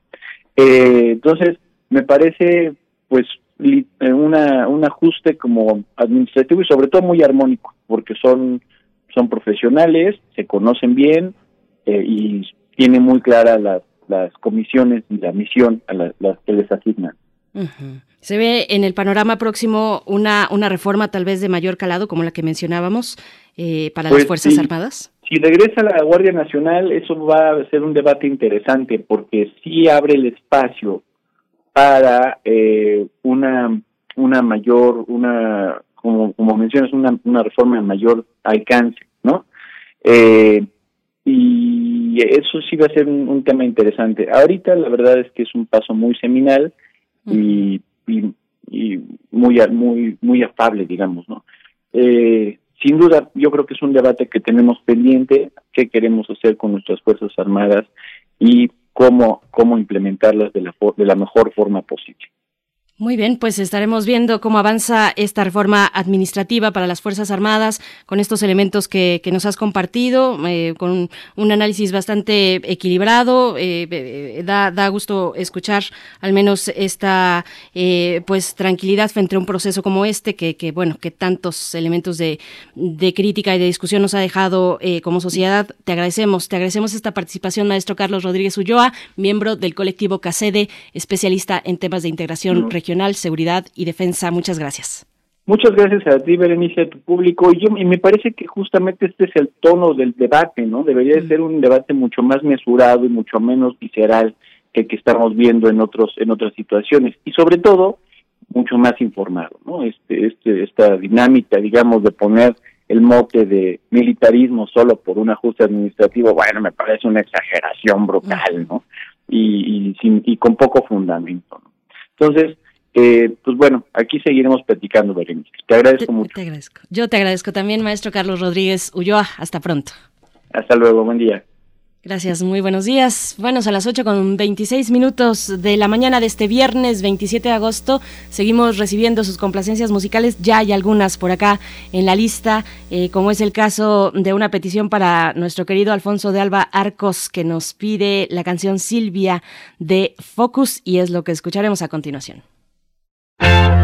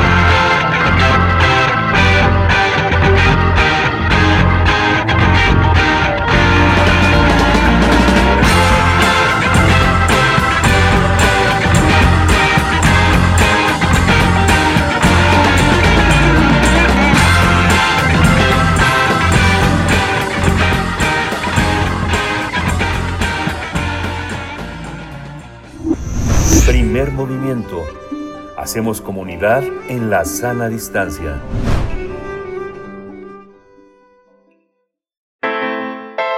Nota Internacional. El pasado miércoles, el ministro de Relaciones Exteriores de Argelia, Ramtane Yamamra, acusó a Marruecos de realizar acciones hostiles contra su país y anunció el fin de las relaciones diplomáticas con este país vecino. En tanto, Marruecos lamentó la decisión y dijo que era completamente injustificada, pero esperada. El gobierno argelino aseguró que supuestamente la historia ha demostrado que el reino marroquí nunca ha dejado de realizar estas acciones hostiles contra ellos. Además, enlistó diversas razones como un, eh, informe del Alto Consejo de Seguridad que habla sobre el apoyo marroquí a dos grupos opositores que el gobierno argelino califica de terroristas.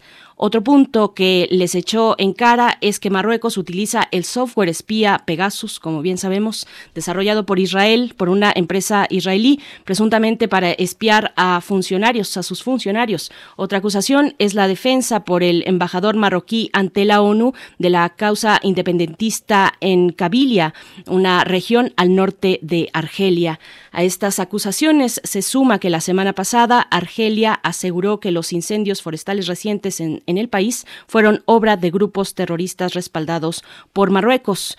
Esto ocurre aunque a finales de julio, eh, eh, bueno, a finales de julio el rey Mohamed VI de Marruecos deploró las tensiones con Argelia e invitó al presidente argelino a trabajar al unísono para el desarrollo de las relaciones entre ambos países. Y pues vamos a conversar en esta mañana sobre el rompimiento de las relaciones diplomáticas entre Argelia y Marruecos. Este día nos acompaña con este propósito la doctora Hilda Varela. Ella es doctora en ciencia política por la UNAM, especialista en política contemporánea e historia política de África, profesora investigadora del Colegio de México y miembro del Sistema Nacional de Investigadores. Un, placer de verdad saludarle esta mañana, doctora Hilda Varela. Gracias por esta participación y muy buenos días. Muy buenos días, muchas gracias. Gracias, doctora. Pues, eh, ¿dónde comenzar para abrir esta conversación? ¿Hasta dónde tendríamos que remontarnos para entender las eh, tensiones actuales entre estos dos países?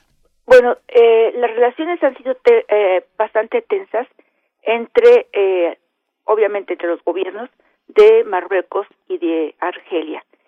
por un lado, es importante recordar que está en medio de todo esto el tema de lo que eh, oficialmente fue el Sáhara español, o sea, la ex colonia de España en el Sáhara, que actualmente le llaman Sáhara Occidental, que eh, los que reivindican su autonomía hablan más bien de una república, la RAS, República Árabe Saharaui Democrática. Eh, Argelia apoya abiertamente precisamente a, a la RAS. A los, entonces, a partir de eso, en 76, se rompieron las relaciones diplomáticas. En ese, en ese momento fue Marruecos el que decidió romper las relaciones, precisamente por la posición de Argelia en favor de, de los saharauis. Desde el 94, la, la frontera, de hecho, está cerrada entre los dos países. Y ha habido una serie de, de pequeñas tensiones, de pequeños conflictos. Como digo, las relaciones no han sido buenas, han sido tensas y en los últimos meses, de alguna forma, ya se veía venir una situación como la que estamos viviendo ahorita de rompimiento de relaciones diplomáticas.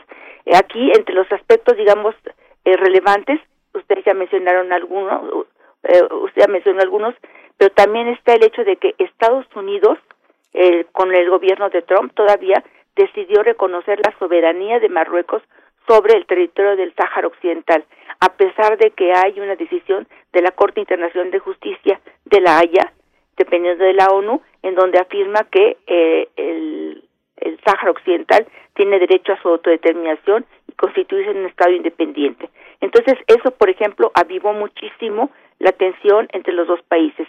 A esto habría que agregar las relaciones cada vez mejores desde el 2020, desde el 2019 entre eh, Marruecos, el gobierno de Marruecos y el gobierno de Israel.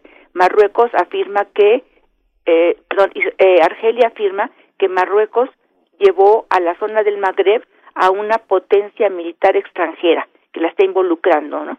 Y eh, aquí es importante mencionar que se, se denuncia que tanto Marruecos como el propio gobierno de Israel son partidarios de la independencia de la, una pequeña zona de Argelia que se le conoce como la Kabylie, que son, eh, ellos no, en sentido no, no hablan árabe como el resto del país, sino que es una comunidad amasí, o sea, tienen su propia lengua, y su propia cultura, su propia bandera, etcétera, etcétera. Entonces, bueno, el, apoyo de Marruecos es considerado como una actitud hostil. Por otro lado, el gobierno de Argel, aunque no ha proporcionado pruebas, dice que detrás de los incendios que hubo tremendamente eh, fuertes en el norte de Argelia, en donde hubo por lo menos 60 muertos, dicen que estuvieron detrás de esto gente de, del movimiento autonomista de la Kabylie y, por lo tanto, Marruecos. Marruecos abiertamente, Naciones Unidas, ha apoyado al movimiento eh, independentista. Eh, también son una serie de, aspectos que se han ido acumulando y que el gobierno de Argelia considera como eh, actividades hostiles. También, por ejemplo, el espionaje a través de la para, del eh, se llama logiciel del del software Pegasus que precisamente lo vende Israel es una compañía de Israel y dice que a través de esto ha estado espiando tanto a altos funcionarios del gobierno de Argelia como a, personas importantes de eh, Argel. Yo creo que más o menos serían los aspectos más más relevantes que de alguna forma eh, estoy pensando que otra cosa se me está eh, la, la, situación del, del Sáhara Occidental, eh, el, el hecho de que la, la frontera esté cerrada desde el 94 en los dos países, el, la, la situación con la Kabili, el reconocimiento de Trump de la soberanía, que eso obviamente habido. Ah, bueno, y obviamente hay una enorme desconfianza de Argelia hacia Israel. Aquí habría que decir que tanto Israel como Marruecos están desplegando una campaña diplomática muy intensa hacia el interior del continente. Entonces, bueno, obviamente esto provoca el recelo del gobierno de Argel y que considera que ya llegó a un límite la situación y decidió romper relaciones diplomáticas. La cuestión ya estaba sumamente tensa también. Eh, ¿cómo, ¿Cómo describir, eh, doctora Hilda Varela, a Marruecos en términos de, de, sus autoridades políticas, de los elementos también étnicos que, que podrían componer a la nación? Eh, bueno, hay diversos movimientos en favor de los derechos humanos, distintos movimientos activistas eh, pero aquí habría que decir que también es el caso de Argelia, que, afirman que tanto en Argelia, obviamente hay movimientos activistas en Argelia y otros movimientos activistas en Marruecos, denuncian eh, acciones autoritarias, represivas, antidemocráticas del régimen de Rabat. Pero además esto es histórico, desde hace muchísimos años, desde que estaba en Marruecos en el poder el rey Hassan II, ya desde entonces hablaba constantemente de un régimen autoritario, de un régimen fuertemente represivo. Lo que pasa es que con Mohamed VI, el hijo de Hassan, supuestamente hubo una modernización del sistema, una modernización del aparato eh, burocrático, pero se sigue denunciando que si es un régimen autoritario, eh, represivo, contra de los activistas en favor de los derechos humanos y digamos que el, el prestigio no es muy bueno.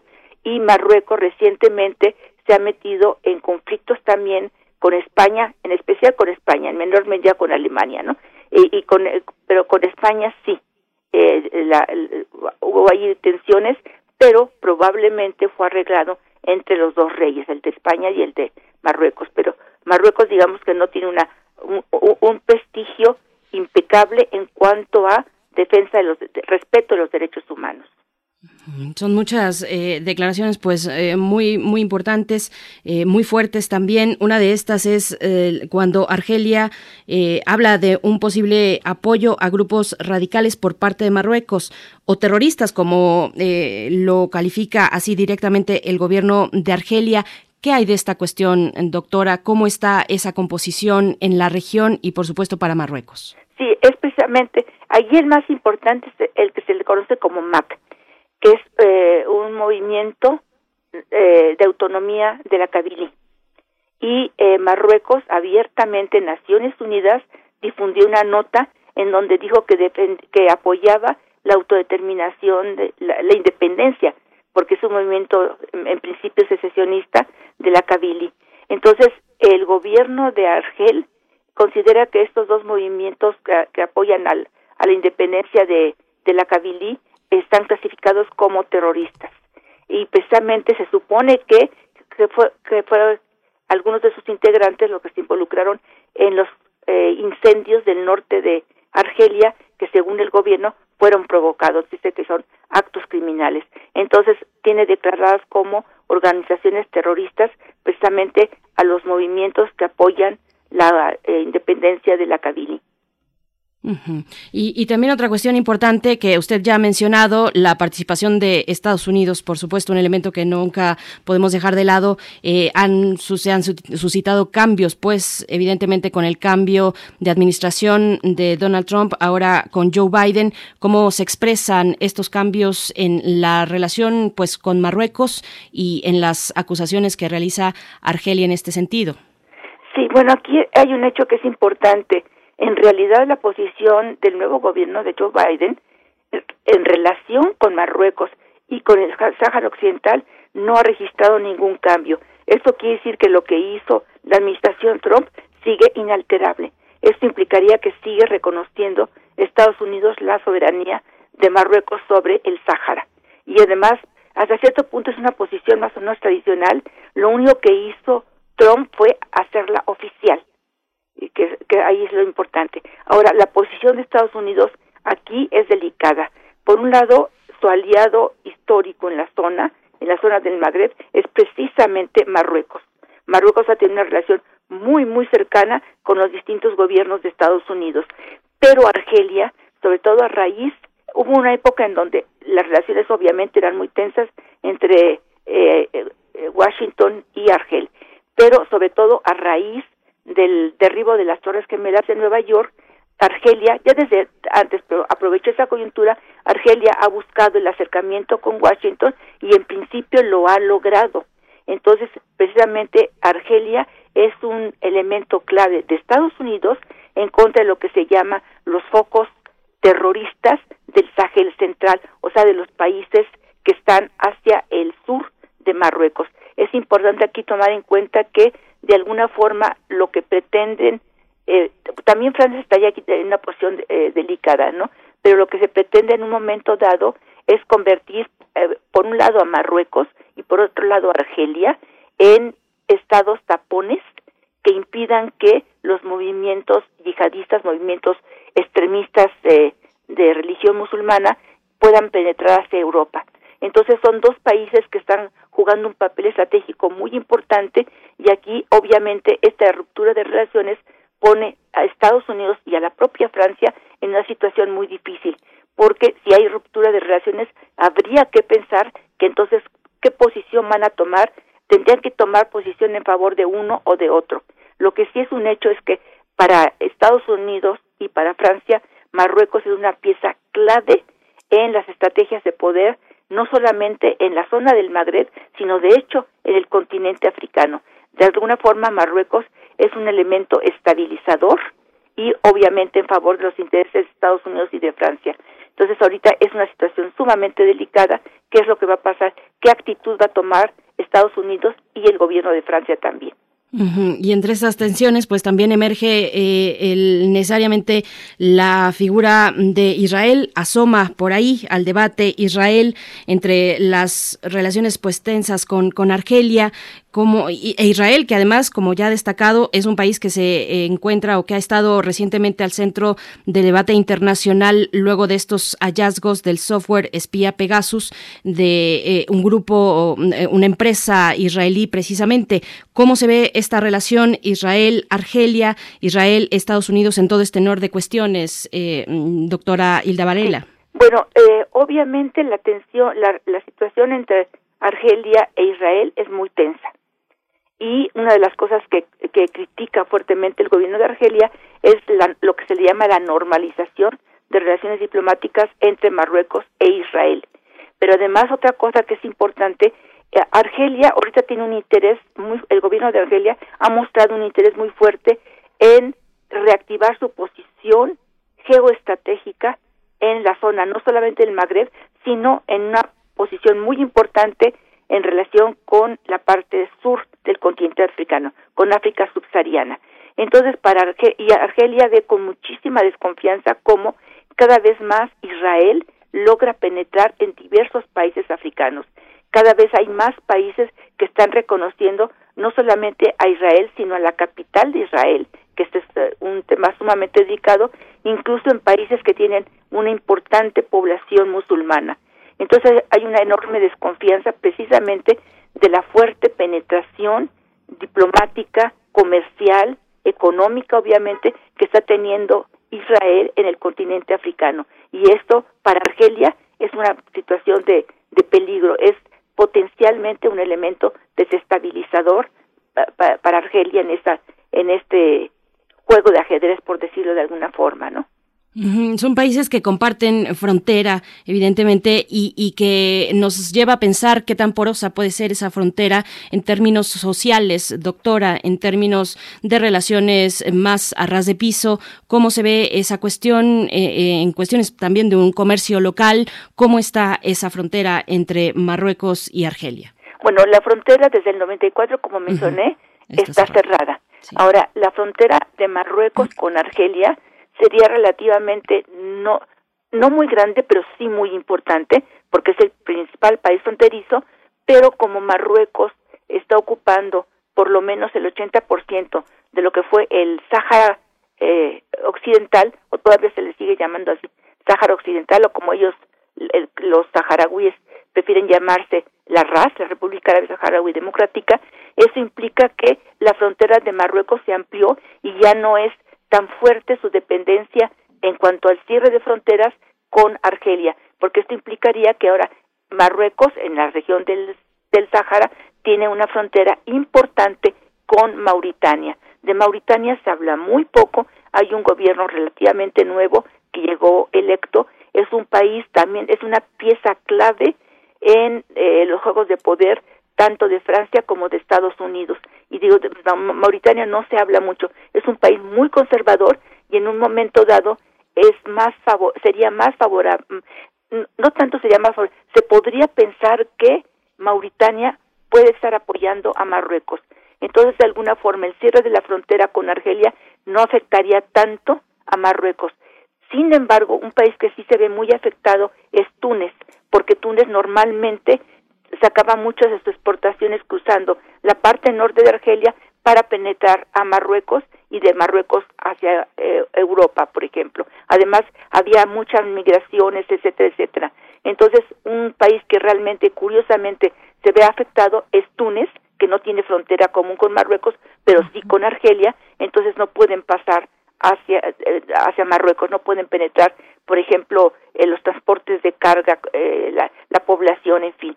Entonces, eh, lo de ustedes decía que tan porosas son las fronteras, yo creo que la, la frontera de Marruecos, todas las fronteras en África por lo general son porosas, pero probablemente la de Marruecos sea un poco menos porosa, precisamente por el despliegue militar que hay en toda la zona fronteriza a raíz del conflicto con el Sáhara occidental. Entonces, sí es factible que haya filtras, que, que, haya población argelina, por ejemplo, que cruce hacia Marruecos o, o de Marruecos hacia Argelia, eso es factible porque siempre hay una cierta porosidad de estas fronteras, pero en principio es una frontera muy bien custodiada en términos del continente africano.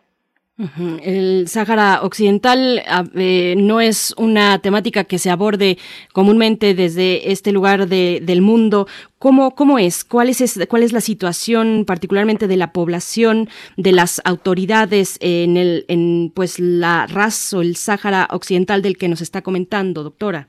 Eh, bueno, el, la gran mayoría de la población que está en favor de la independencia del, de lo que fue el Sáhara español en realidad viven en campos de refugiados en Argelia.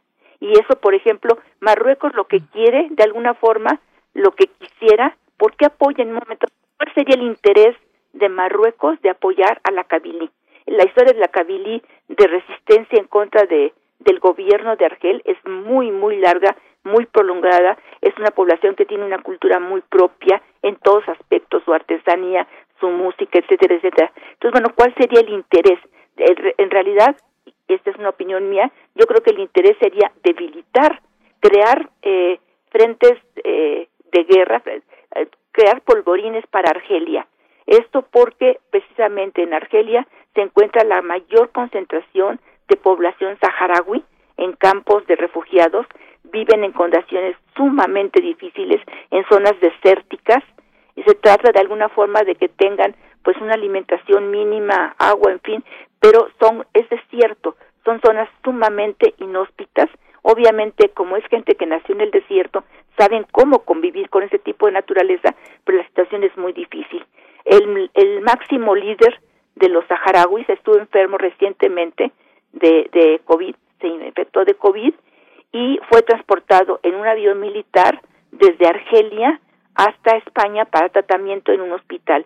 Esto creó el enojo del rey de Marruecos, un enojo verdaderamente terrible contra España, porque pensaba que, era un acto eh, hostil y además, eh, según Marruecos, este dirigente saharaui es un terrorista, lo que califica como terrorista y lo ha acusado de eh, graves actos de violaciones contra los derechos humanos. España aguantó la situación, sin embargo, lo que hizo Marruecos fue permitir que la población marroquí, que antes la protegía mucho, que pasara libremente hacia dos territorios que tiene España en la zona, que son Ceuta y Melilla, y eso creó una tremenda crisis diplomática porque entraba cantidad de gente, era imposible para España controlar el éxodo de marroquíes, muchos de ellos jóvenes, incluso niños, que querían llegar a España, su, su meta era España. Y lo que esta gente decía es que ellos por nada del mundo querían regresar a Marruecos, finalmente se arregló y algunos marroquíes han sido regresados a su país, pero lo que esta gente decía es que en Marruecos no hay trabajo, que en Marruecos es un gobierno represivo, en fin, toda una serie de, denuncias sumamente fuertes, ¿no? Entonces, volviendo al caso de, de, los saharauis, pues obviamente hoy en día se habla muy poco de ellos, sobre todo a raíz de la posición de Estados Unidos. Eh, sostengo que con, con Biden no ha habido ningún cambio en esta situación. Se pensaba que iba a, retroceder o, o, hacer alguna declaración un poco más, eh, más favorable a una negociación, porque esto es lo que se pide, una negociación entre el gobierno de Marruecos y el gobierno de la RAS para que haya un proceso de autodeterminación de la, de, del Sáhara occidental.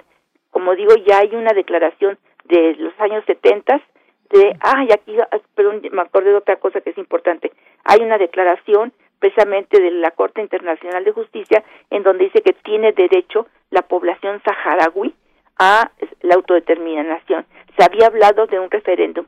Sin embargo, Marruecos dice que es eh, la región eh, sur de Marruecos y hay muchísima población marroquí actualmente viviendo en la zona del Sáhara. Entonces, si hubiese un referéndum, pues obviamente no sabemos un momento quién va a votar, si son saharauis o son marroquíes que están en la zona. Una cosa que es importante es que a raíz de que la, eh, la entonces Organización de la Unidad Africana, el organismo regional, había eh, apoyado a la, a la RAS en sus reclamos de, autodeterminación, Marruecos eh, se salió de la OUA.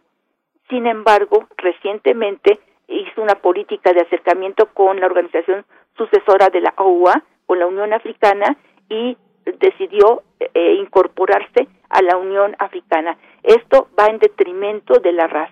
O sea que en un momento dado lo que consiguió eh, Marruecos fue que la Unión Africana eh, reconociera su posición, no, no abiertamente, pero en forma tácita. Entonces es como una forma de decir, que, no reconoce a, al Sáhara, a la RAS, para ser más correctos, y en cambio sí, eh, Marruecos ya es otra vez eh, parte de la, de, la, de la principal organización regional en el continente africano. La RAS recientemente pidió un, una, una, eh, una que, que, fuera admitida una delegación permanente, o sea, como una delegación permanente en las Naciones Unidas. Sin embargo, no se le ha otorgado. Es muy fuerte, yo subrayaría aquí, es muy fuerte la posición de Marruecos en relación con Estados Unidos, en relación con Israel y en relación con Francia. Y en un momento dado, lamentablemente, aquí, ¿qué es lo que juega más eh, en este tipo de relaciones de poder? Pues obviamente, aunque mucha gente simpatiza con los saharauis, es más importante desde el punto de vista estratégico, apoyar al gobierno de Marruecos que apoyar a una población numéricamente no importante, pobre, ignorada, etcétera, etcétera, como son los saharauis.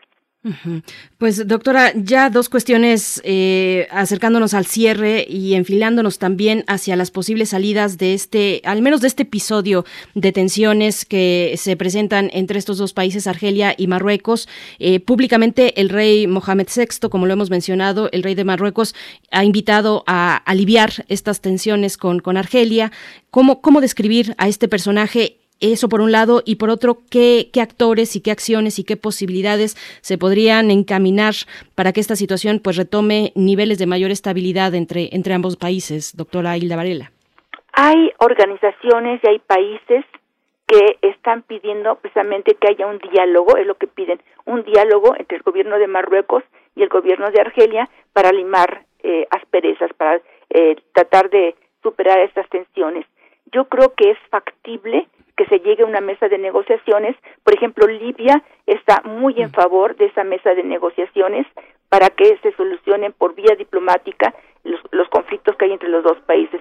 Yo creo que tal vez muy a corto plazo no se reanuden las relaciones, pero yo creo que sí es sumamente factible porque hay muchos intereses en juego y en un momento dado es tan importante Marruecos como el propio eh, Argelia eh, para juegos de poder internacional y regional. Y entonces, bueno, a, nadie le conviene, a los socios de, Marruecos y de Argelia no les conviene que estos dos países estén enemistados, que no haya relaciones diplomáticas.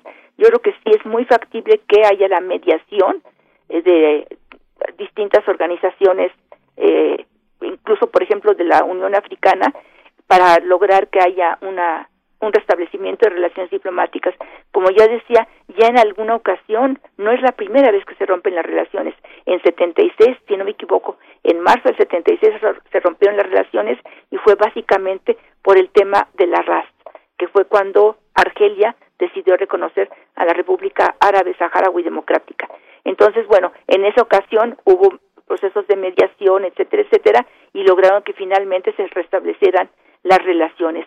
En la práctica yo creo que ni a Argelia ni a Marruecos les conviene este tipo de rompimiento, ni a ellos ni a los socios que tienen y que además gran parte de los socios son socios en común. Aquí el gran elemento de discordia es el acercamiento tan fuerte de Marruecos con Israel, lo que no acepta eh, Argelia. Eso sí es un punto que eh, Argelia, al menos a corto plazo, no creo que ceda en cuanto a su posición de rechazo eh, de un involucramiento regional de, de Israel.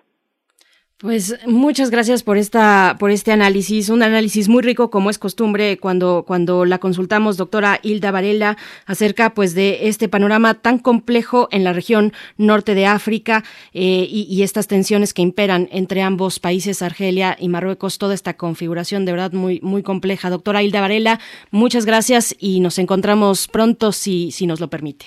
Sí como nos será un placer como siempre.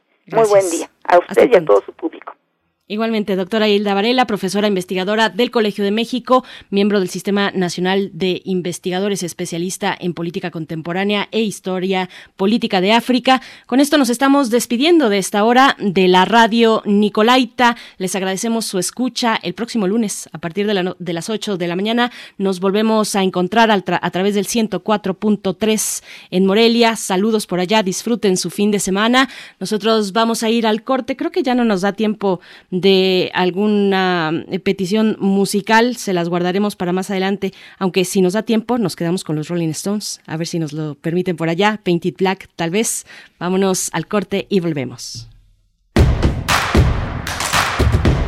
Síguenos en redes sociales. Encuéntranos en Facebook como Primer Movimiento y en Twitter como arroba PMovimiento. Hagamos comunidad.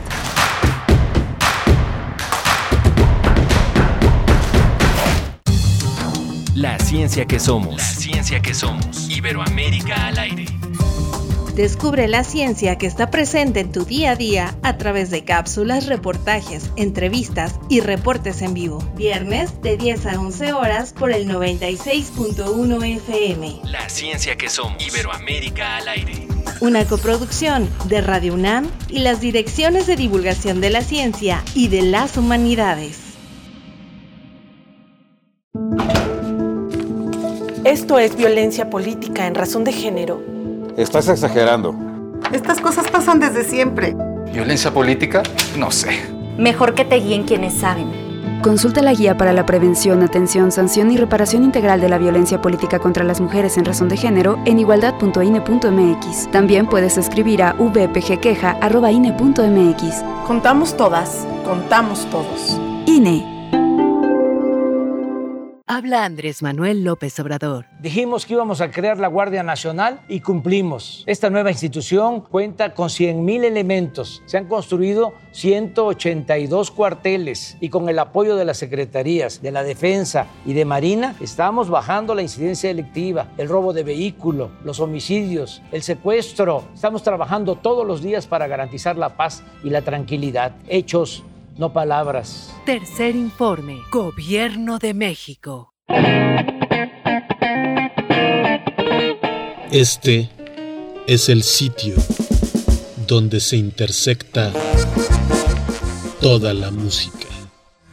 Toda, Intersecciones. Encuentros de la fusión musical. Todos los viernes a las 21 horas por el 96.1 de FM Radio UNAM, Experiencia Sonora. Es muy tedioso hacer siempre lo mismo. No dejes que el aburrimiento apague tu imaginación. Escucha Escaparate 961 con los eventos culturales del momento. Viernes a las 15:15 horas por Radio UNAM. Entretenimiento y cultura. Radio UNAM. Experiencia sonora.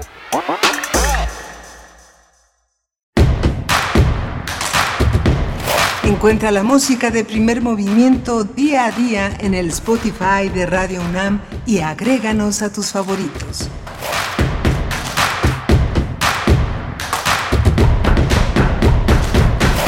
9 con dos minutos de la mañana de este viernes, viernes 27 de agosto, se nos está yendo el mes y estamos ante el inminente regreso a, a, clases presenciales en este país. Así es que bueno, con todo eso les saludamos ya acercándonos muy muy cerquita del fin de semana para tomar un descanso. Les saludamos eh, pues Berenice Camacho en la voz eh, por parte de todo el equipo. Les enviamos un saludo. Gracias por su escucha en esta mañana de viernes. En unos momentos más tendremos la poesía necesaria. Pero antes también saludar a quienes están en redes sociales, a quienes nos mandan saludos por allá, nos, nos envían sus comentarios. Siempre los leemos con, con mucho gusto en este espacio en el que eh, creemos en hacer comunidad a través de la radio pública y la radio universitaria. Pues bueno, allá en cabina, en cabina se encuentra Violeta Berber en la asistencia de producción en compañía de Arturo González esta mañana en los controles técnicos. Y pues bueno, tendremos para lo que resta de esta hora la mesa del día. Vamos a conversar con, eh, eh, bueno, estaremos eh, dando los detalles del conversatorio sobre la película Gertrudis Bocanegra, esta mujer novohispana que apoyó al movimiento independentista en, para la creación del México como un país independiente. Así es que bueno, vamos a conversar sobre esta película, Gertrudis Bocanegra, y también al mismo tiempo sobre el radioteatro de Sazón. cada uno de nuestros invitados estará participando precisamente y a, cada uno le corresponde, eh, eh, eh, por su parte, Ernesto Medina hablar de la película Gertrudis Bocanegra y a Ocarina Castillo para el radioteatro de Sazón. Así es que bueno, mucha cultura en este cierre del programa en este cierre de semana. Les comento que Ernesto Medina es cineasta, director, fotógrafo y guionista, director del largometraje Gertrudis Bocanegra, del cual hablaremos ampliamente. Actualmente produce y dirige el espacio académico de APA UNAM para radio y TV UNAM y también Ocarina Castillo, quien es antropóloga, magíster en historia contemporánea de Venezuela y doctora en ciencias políticas. Es profesora de la Universidad Central de Venezuela, autora y coautora de numerosas publicaciones sobre temas históricos culturales y de educación superior, investigadora y docente en el tema de antropología alimentaria. Pues bueno, para, para nuestra mesa del día, nuestros invitados de esta mañana. Y pues bueno, nos vamos a ir con la poesía necesaria. No hay otra cosa en esta ocasión. Pues bueno, vámonos directo para allá. Primer movimiento. Hacemos comunidad en la sana distancia.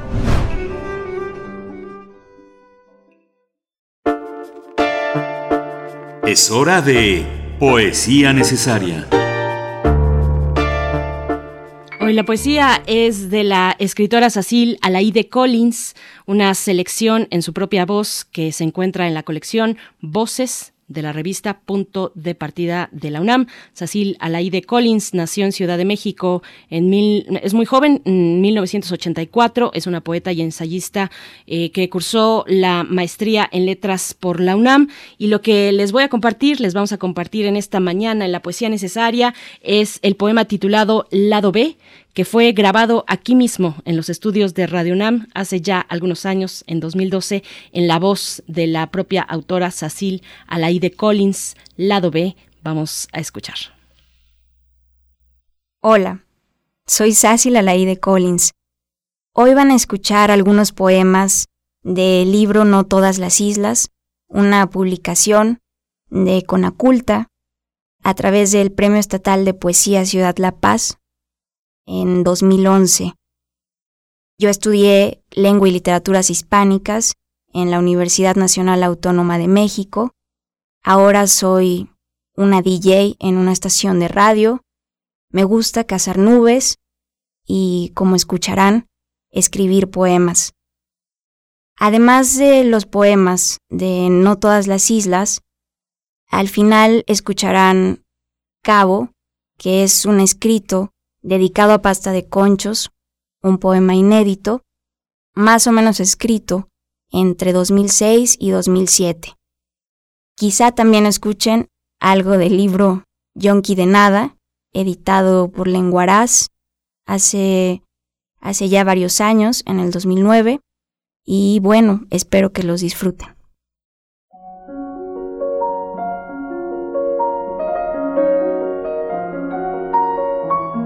Lado B.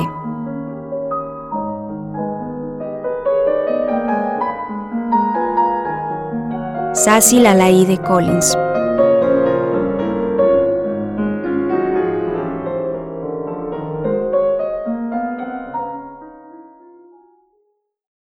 El lado B es el viaje que añoramos emprender y hacer durar, a través de los olores a puerto y luces de faros oxidados y terrazas con vista al mar, desde las que bebemos y escuchamos el golpe de la ola que pega cada cinco segundos contra la guarnición, embriagándonos. El lado B son los gritos y sonrisas que hemos estudiado frente al espejo para recibir la piragua que esperamos perennemente. Es el toque de babor y estribor a la salida del puerto al que la vida nos ha confinado. El lado B es el nada evidente remolque, la contemplación de los peces, la esencia de un disecado caballo de mar, en el coromuelito del viento. Es la voz de los traidores abandonados en islas desiertas, la flor de paja que a nadie gusta, el polvo de cacto anciano, el oleaje en el que el nombre de un padre vive, el vaivén inscrito de la madre, el amante desapareciendo en las burbujas, siempre en busca de olvido, con cada ola. Es la resina que se quema y que los helicópteros no logran contener. Es el pensamiento oscuro sobre los placeres deleitosos que derivan de las callejas. Es el requiem que suena cuando nos caemos, uno a uno, de la bicicleta al final del muelle. La lástima por la sirena que busca sus nenucos. Es lo que nos lleva a desconfiar de quienes besan a sus mujeres en la frente, con dulzura boba, mientras escapan por los cerrojos. Es la pena por aquellos que ansían vivir lo que todavía no compete. El lado B son todas esas razones por las que no encontraré, y sin embargo, intento resistir, depositando todo en mis mojadas manos. Es mi inclasificable hoja en blanco.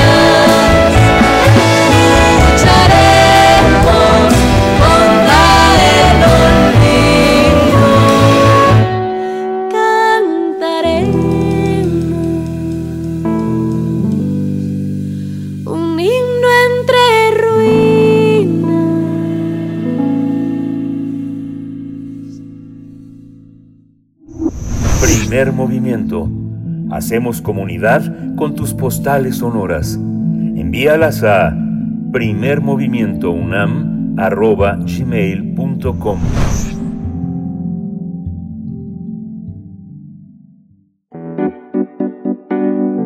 La mesa del día.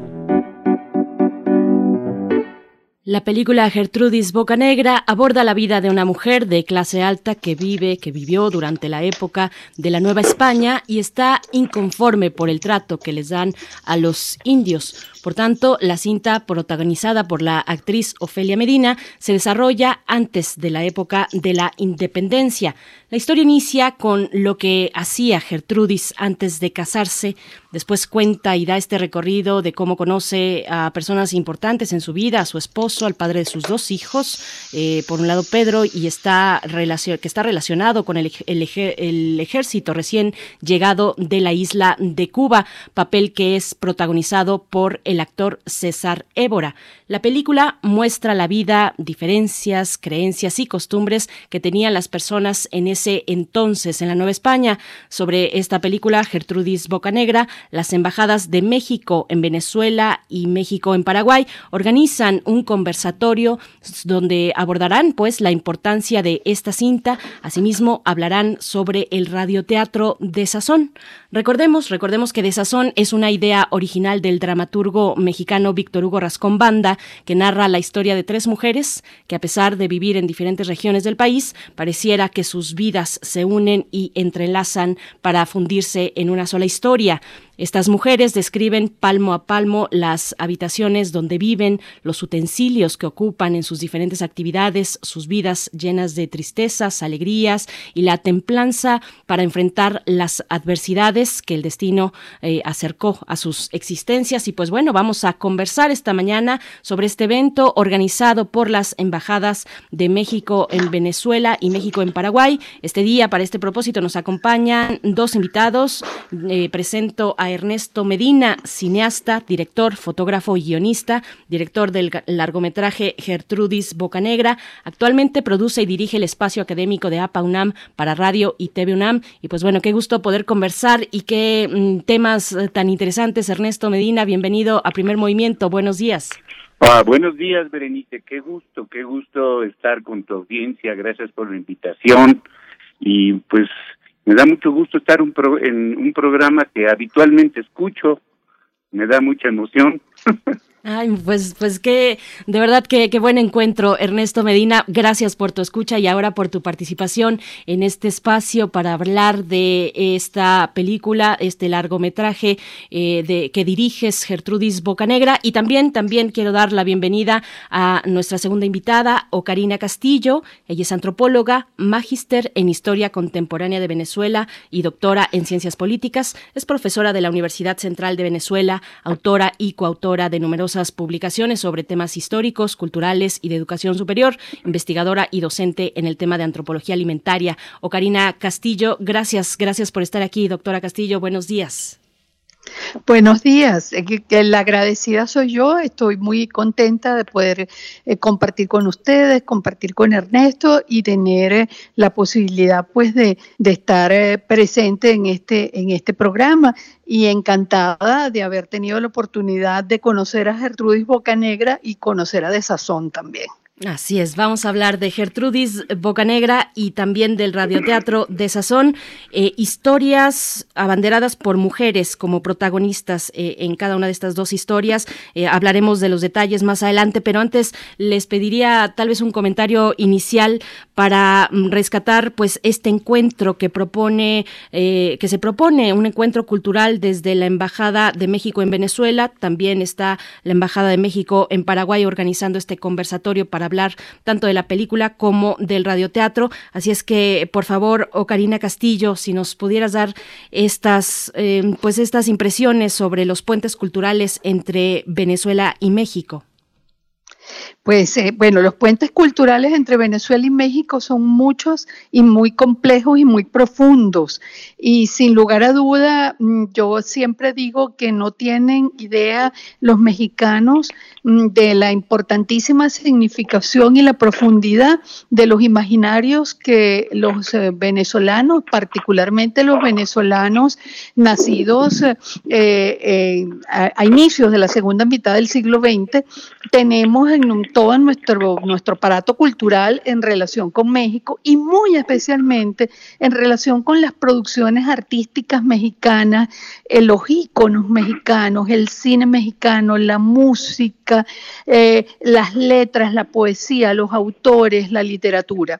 Es decir, eh, todo eso está en el zócalo mm, de nuestros imaginarios, tiene mucho que ver con la cultura venezolana y tiene mucho que ver con la manera como nosotros eh, nos aproximamos al país, nos aproximamos a México este, eh, en, nuestra vida, en nuestra vida de hoy. Así que tener la posibilidad de conocer estas narrativas de mujeres una de principios del siglo XIX eh, y, que está asociada a la epopeya de la independencia, y las otras tres narrativas de mujeres que perfectamente pueden ser eh, contemporáneas con nosotros y pertenecientes a una región específica de México, pero narrativas muy interesantes, muy complejas y muy bien hechas. Así que yo creo que eso es un privilegio que, que, que los venezolanos pues tenemos que disfrutar.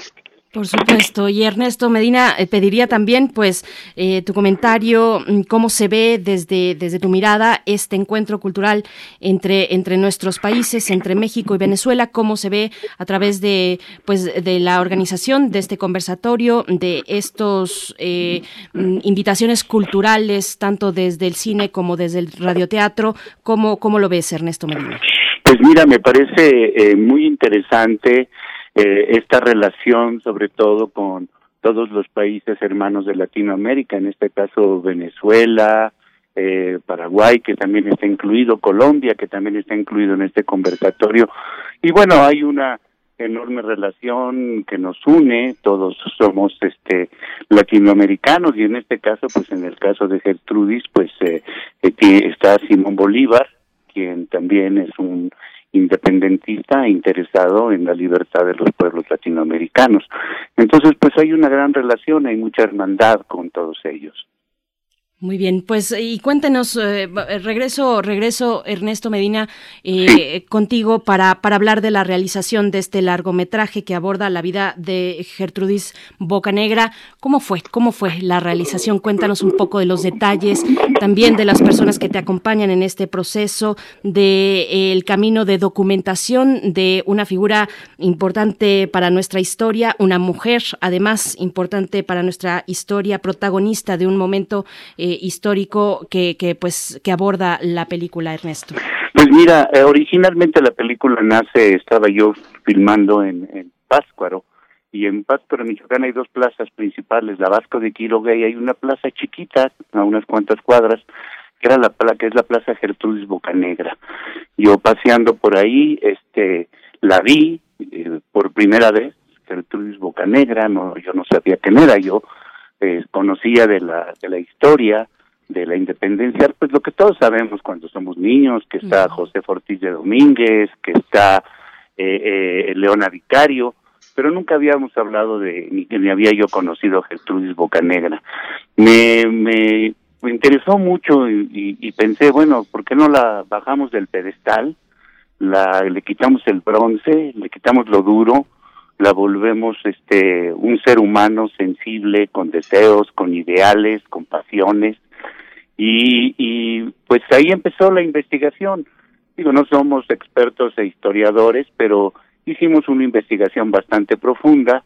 Yo lo comenté con Ofelia platiqué acerca del personaje y decidimos incorporar al escritor de esta película que es el maestro Eduardo Castro no eh, escritor y poeta. Trabajamos juntos, investigamos juntos, pudimos terminar el guion, pudimos conseguir los recursos y bueno, eh, siendo una película de época, eh, siempre ha sido difícil hacer cine de época. Normalmente y actualmente pues solo se hace cine contemporáneo y porque hacer cine de época es muy difícil y es también muy costoso, pero yo creo que nosotros lo hicimos con mucho más ganas que, que interés y lo que hemos ganado en ello fue que verdaderamente Gertrudis Bocanegra era un personaje que era muy poco conocido dentro de la historia de México. La película la hicimos en 1992, 93, ya tiene bastante tiempo, pero se ha vuelto un clásico, realmente eh, es, ha, ha habido muy pocas películas sobre la independencia, eh, tenemos las de Miguel Contreras Torres, que viva México, Rafael Sevilla, el insurgente, Julio Bracho, la Virgen que formó una patria, eh, eh, Contreras Torres con el Rayo del Sur, eh, Ezeiza con Mina, Viento de Libertad, y la única que ha, ha tocado, pues, este, mujeres participantes en la lucha independentista, Felipe Casals con la Güera Rodríguez, ¿no? Eh, en el caso de, de Gertrudis, pues bueno, eh, nos encontramos con, con un, un personaje verdaderamente sensible, con miedos, con pasiones, con, con un gran interés, además, por su, sus ideales, su convicción y por una lucha por la igualdad, ¿no? La colonia realmente eh, era, había 32 este, castas, eh, eh, y entonces estaba muy muy muy dividida y había mucha explotación, mucho racismo y mucho clasismo, cosa que Gertrudis Bocanegra eh, eh, lo toma como parte de sus ideales y enfrenta enfrenta la situación y arriesga su vida por pues porque tengamos un, un, un mejor país, ¿no? Que creo que a la fecha las cosas no han cambiado mucho eh, después de ver la película eh, te das cuenta que la situación política, social y económica del país pues sigue siendo muy similar. Por supuesto, sigue siendo similar. Seguimos pues atravesando retos muy muy similares. Ocarina Castillo, doctora, ¿cómo, cómo se ve? ¿Cómo, cómo fue este encuentro eh, para ti con eh, la historia de Gertrudis Bocanegra, pero también desde este esfuerzo de bajar del pedestal, como nos dice Ernesto Medina, bajar del pedestal a las grandes figuras de, de la historia nacional? Eh, es un esfuerzo de humanizar a un personaje histórico, en este caso a una mujer importante para la historia de México. ¿Cómo se ve desde tu mirador, Ocarina? Fíjate que justamente eh, eso es eh, una cosa que me complace mucho comentarla con ustedes y en, y en especial comentarlo con el creador de esta película. En primer lugar, que, es una figura femenina, porque en toda la epopeya mm, independentista de todos nuestros países latinoamericanos, verdaderamente ha sido muy difícil eh, visibilizar las figuras femeninas que fueron tan importantes en diferentes momentos y en diferentes circunstancias y situaciones y desde trincheras muy distintas y sin embargo ha sido muy difícil visibilizar esa figura. O sea que ya por principio detenerse en una figura de una mujer me parece que es muy importante. Pero en segundo lugar, ya lo decía Ernesto, pero yo lo quiero subrayar también.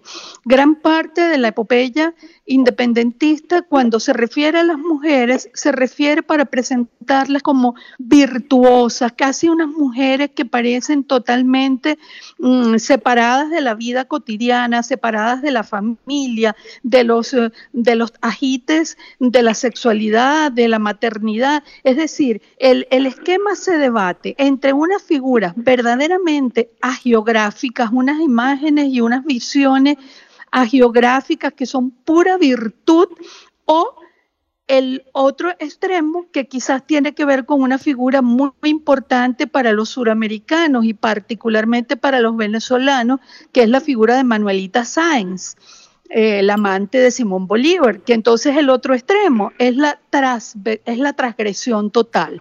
Entonces, o las mujeres son totalmente virtuosas o es la transgresión total de Manuelita que ha originado pues toda una, una cultura de la interpretación de la figura de Manuelita. En el caso de Gertrudis Bocanegra, el trabajo que ha hecho Ernesto Medina, el escritor de la película, Ofelia Medina y todo el equipo es muy importante porque es el de una mujer concebida en su condición mm, mm real, en, en la maternidad en el hogar, en, en su ciudad, en su vida cotidiana. Y en tercer lugar, a mí me encantó de la película la manera como está planteada la relación con la cultura purepecha.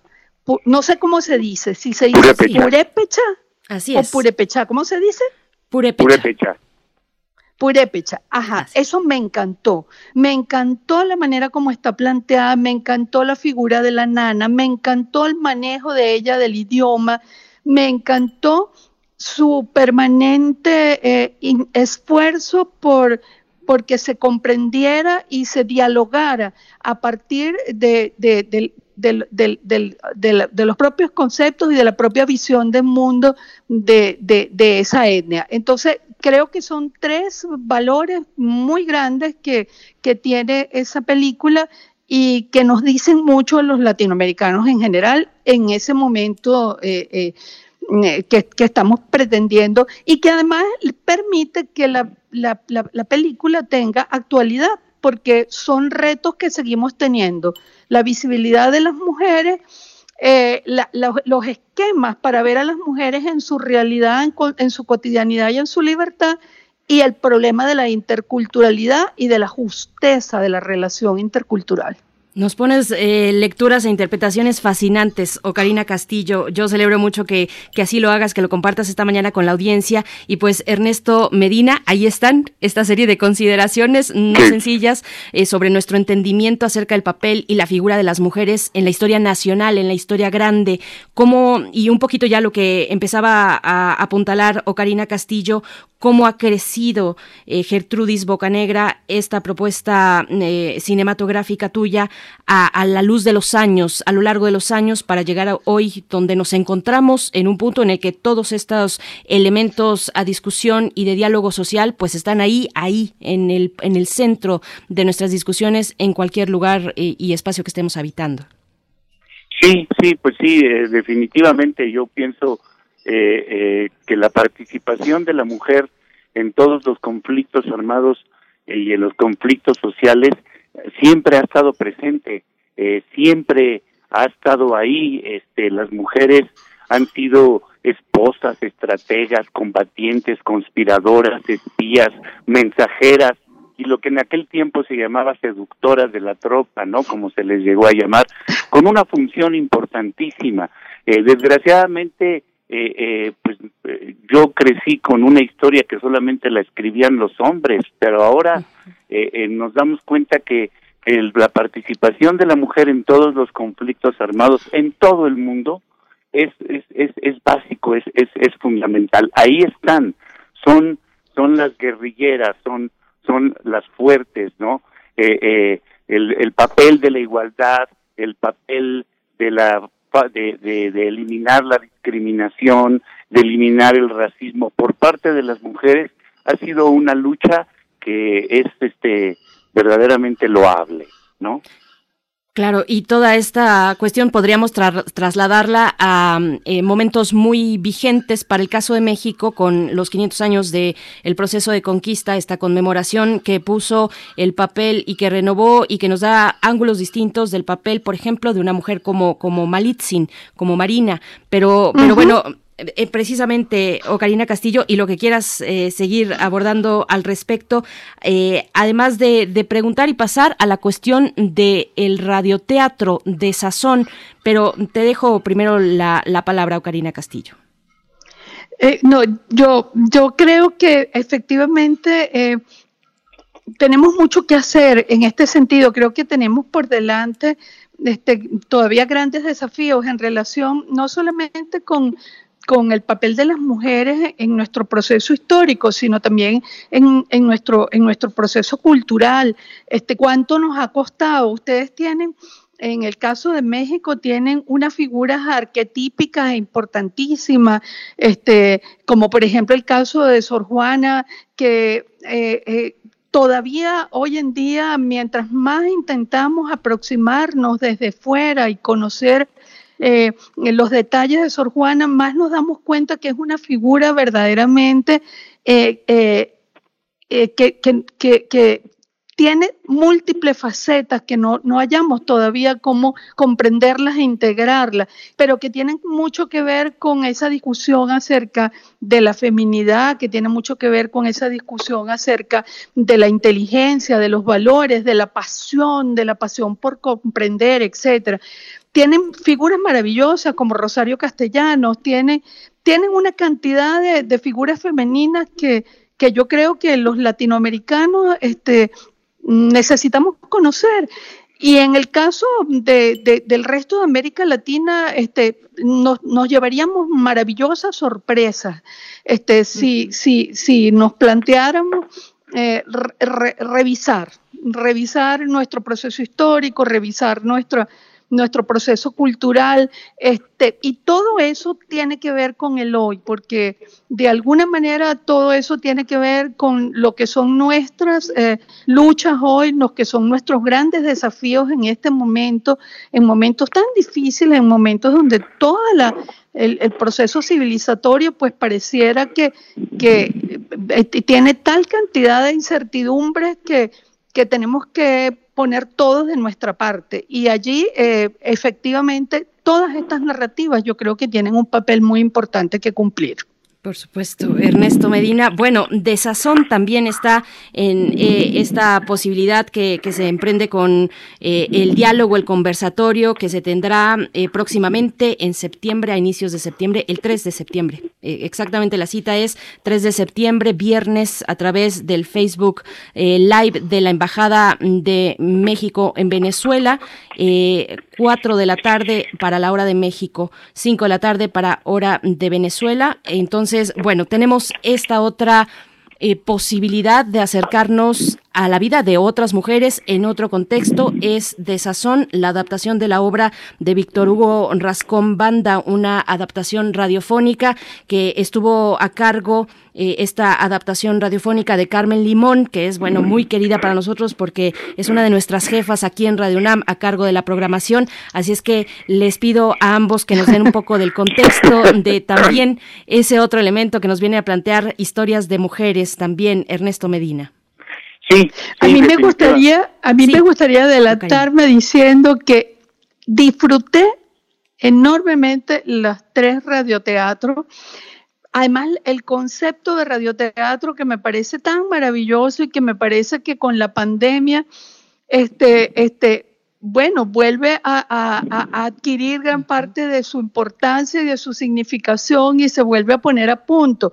Y muy especialmente felicitar a Carmen Limón porque creo que esa adaptación es estupenda y me, me sentí muy conmovida este, escuchándola y, realmente me gustó mucho. Lo voy a lo, lo, he vivido con mucho entusiasmo y con mucho interés esos tres eh, capítulos. Yo creo que Carmen Limón nos está escuchando, con seguridad lo podría decir, así es que llegaron íntegros eh, eh, pues esos comentarios tuyos, o Karina Castillo, y, nos abres otra puerta, que es el radioteatro en la pandemia, la escucha, la escucha, eh, el podcast es una, un maravilloso ejemplo de lo que ha significado la posibilidad de, estar en cercanía a través de la escucha, a través de la voz, de todo lo que implica el sonido puesto en marcha en un proyecto de radioteatro como es este. Eh, de sazón de Víctor Hugo Rascón Banda, eh, eh, dramaturgo mexicano, pues Ernesto Medina, qué decir también al respecto, cómo se ve desde tu mirador de cineasta, de creador, estas otras posibilidades sonoras. Pues mira, yo tengo la fortuna de conocer el radioteatro de, de Sazón. verdaderamente la, la actuación de estas tres actrices que me vienen a la mente nada más es pero es Luisa Huerta y es, eh, em, eh, eh, ¿cómo se llama? Angelina Peláez. Angelina Peláez y Julieta Gurrola. Las tres son absolutamente fantásticas. te mueven el, el, corazón, te mueven el pensamiento y lograr eso en un radioteatro es, es, es algo único. A, a mí cuando escuché la las los tres la obra de, de Sazón eh, ese esa interpretación de las mujeres en Chihuahua porque pues Rascón Banda, de Chihuahua, conocía perfectamente el espíritu de, de ese estado, ¿no? Y el espíritu de, de los tarahumaras y de eh, las etnias, sobre todo las etnias de, de Chihuahua. Y pues, ¿qué te puedo decir? Eh, me parece que de Sazón es un, es un parteaguas realmente con una actuación fuera de serie. Chihuahua, la entidad más grande de, México, el estado, la provincia, o como lo podamos llamar también para ti, Ocarina Castillo, de, México y también con una diversidad étnica muy interesante. Eh, de nuevo, hace un momento hablábamos de la tradición purépecha y ahora nos trasladamos eh, a Chihuahua, que tiene un referente fundamental para nosotros en México. Y, y te preguntaría, y qué interesante saber tu opinión, Ocarina Castillo, desde Venezuela, sobre esas particularidades de las visiones que se expresan a través de la cultura, eh, como es el caso de este radioteatro de Sazón, eh, y, que llegan a través de estos esfuerzos y estos enlaces de puente cultural entre México y Venezuela. ¿O Karina? Fíjate, a mí me parece que eh, están tan bien hechos esas, los contenidos de esos tres episodios que uno se deja llevar totalmente este, por, por, por, lo que allí se está narrando y, tú te metes en la cotidianidad de las tres mujeres.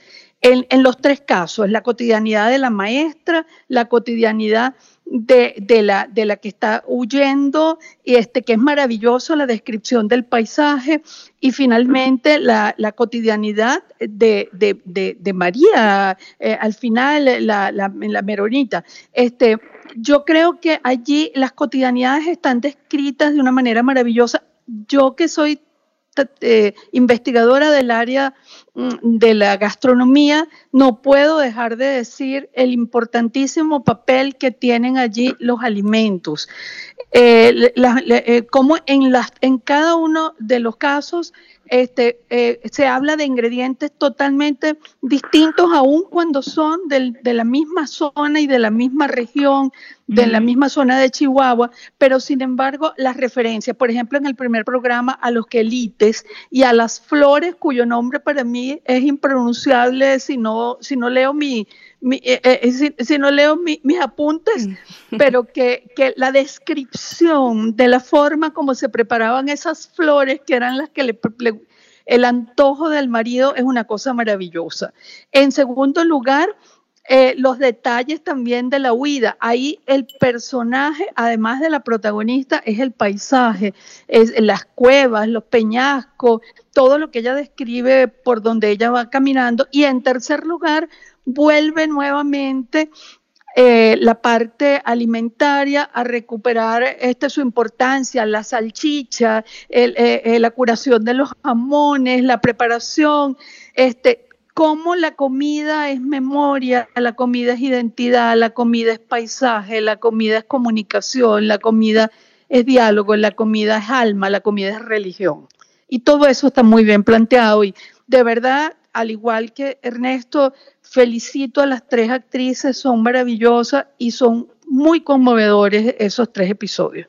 Así es, bueno, una gran riqueza de elementos que nos pones aquí a la mesa. Quiero decir que, bueno, para dar aún más contexto a nuestra audiencia, este radioteatro de Sazón, que es una obra, repito, de Víctor Hugo Rascón Banda, eh, que fue adaptada a radio por Carmen Limón. Eh, debería estar aquí nuestra querida Carmen Limón para hablarnos del proceso de adaptación pues que requiere una obra de dramaturgia inicialmente para pasar al radio y a la escucha. Eh, obtuvo esta obra el tercer lugar en la categoría de radio drama en la Bienal de Radio de 2008 y, y la pieza, como ya se ha mencionado, pero profundizo un poco más, tiene como protagonistas a tres mujeres de la Sierra de Chihuahua, una maestra rural, una guerrillera avecindada por necesidades eh, diversas en la zona Raramuri y también una mujer menonita. Y van contando las circunstancias que las han llevado mm, que han llevado sus vidas al límite y, a la vez van ofreciendo pues las mejores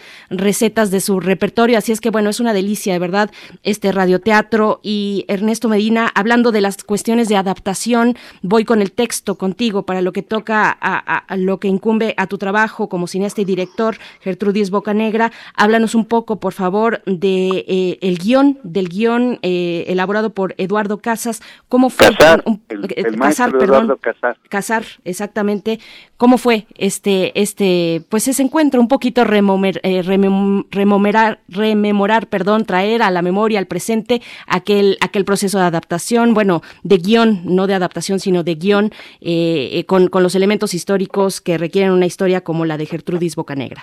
Bueno, mira, este, trabajar primero con el maestro Casar es una delicia, es una, es una enciclopedia caminando y es un, poeta que además maneja las palabras el lenguaje de, de, una manera este mágica, ¿no? Además de ser una maravillosa persona. Eh, pues nos tomó cerca de, un año, año y medio eh, poder llegar al guion. Eh, como todos los guiones van sufriendo cambios, van eh, sufriendo alteraciones y sobre todo, pues bueno, eh, aterrizarlo, aterrizarlo de manera de que sea viable de ser filmado, porque pues uno piensa, dice, vamos a hacer una batalla y piensas en que vas a tener 500 de aquí y 500 de allá, ¿no? Y verdaderamente eh, había que adaptarnos, había que, que ponernos en nuestra realidad. Nosotros no podemos hacer el cine fantástico y espectacular que hace Hollywood, entonces teníamos que hacerlo con nuestros propios medios, con nuestra propia imaginación, eh, por eso pues de alguna forma las batallas que hay en la película pues son batallas muy pequeñitas muy chiquitas. Es una película muy cuidada en sus cuadros. Este la investigación que hicimos visual sobre todo eh, cada, eh, cada cuadro que hay en la película es un es un recuerdo de, de, de la colonia muy inspirado en un pintor llamado Linati Linati para mí fue quien me abrió eh, este las puertas y, y, y me abrió la, la visual de, de, la película, ¿no? Y, y el trabajo, el, el, trabajo de todos, el trabajo de vestuario, eh, eh, es una película que fue nominada a varios Arieles, ganó Ariel en vestuario, ganó Ariel en música, eh, es una, eh, es decir, fue muy cuidada, muy ricamente cuidada, muy bien planeada, porque pues teníamos, al tener poco dinero, tenemos poco tiempo y tenemos que trabajar a toda la velocidad, ¿no? Tuvimos un fotógrafo fantástico, el maestro Tomomi Kamata, y bueno, un, un, un cast eh, eh, realmente de, primera línea, Fernando Balzaretti, eh, Eduardo Palomo, eh, eh, ¿qué te puedo decir? eh, todos, todos, eh, eh, eh, todos los actores que trabajaron eran actores de primera línea, fantásticos para trabajar con ellos, muy, muy suaves, muy entendedores de la situación y además, pues bueno, todo mundo quería a, a Gertrudis. A mí me da mucho gusto y yo invito a toda la audiencia que si la quiere ver, pues bueno, está en esta plataforma que se llama, lo voy a poder decir, YouTube.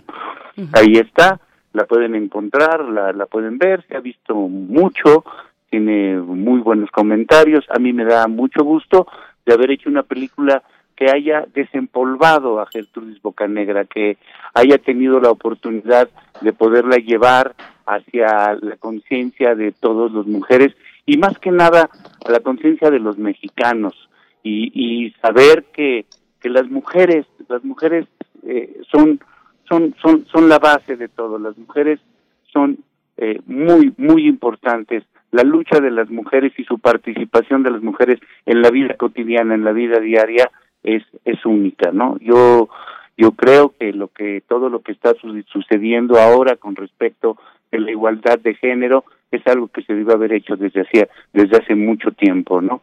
Yo tengo la fortuna de tener una madre que me enseñó a respetarlas, a quererlas, a admirarlas, y tengo tres hermanas este, muy, muy fuertes, ¿no? Que siempre me han ayudado y, y nos hemos ayudado. Yo les tengo a las mujeres un profundo, profundo respeto y, y, y cariño.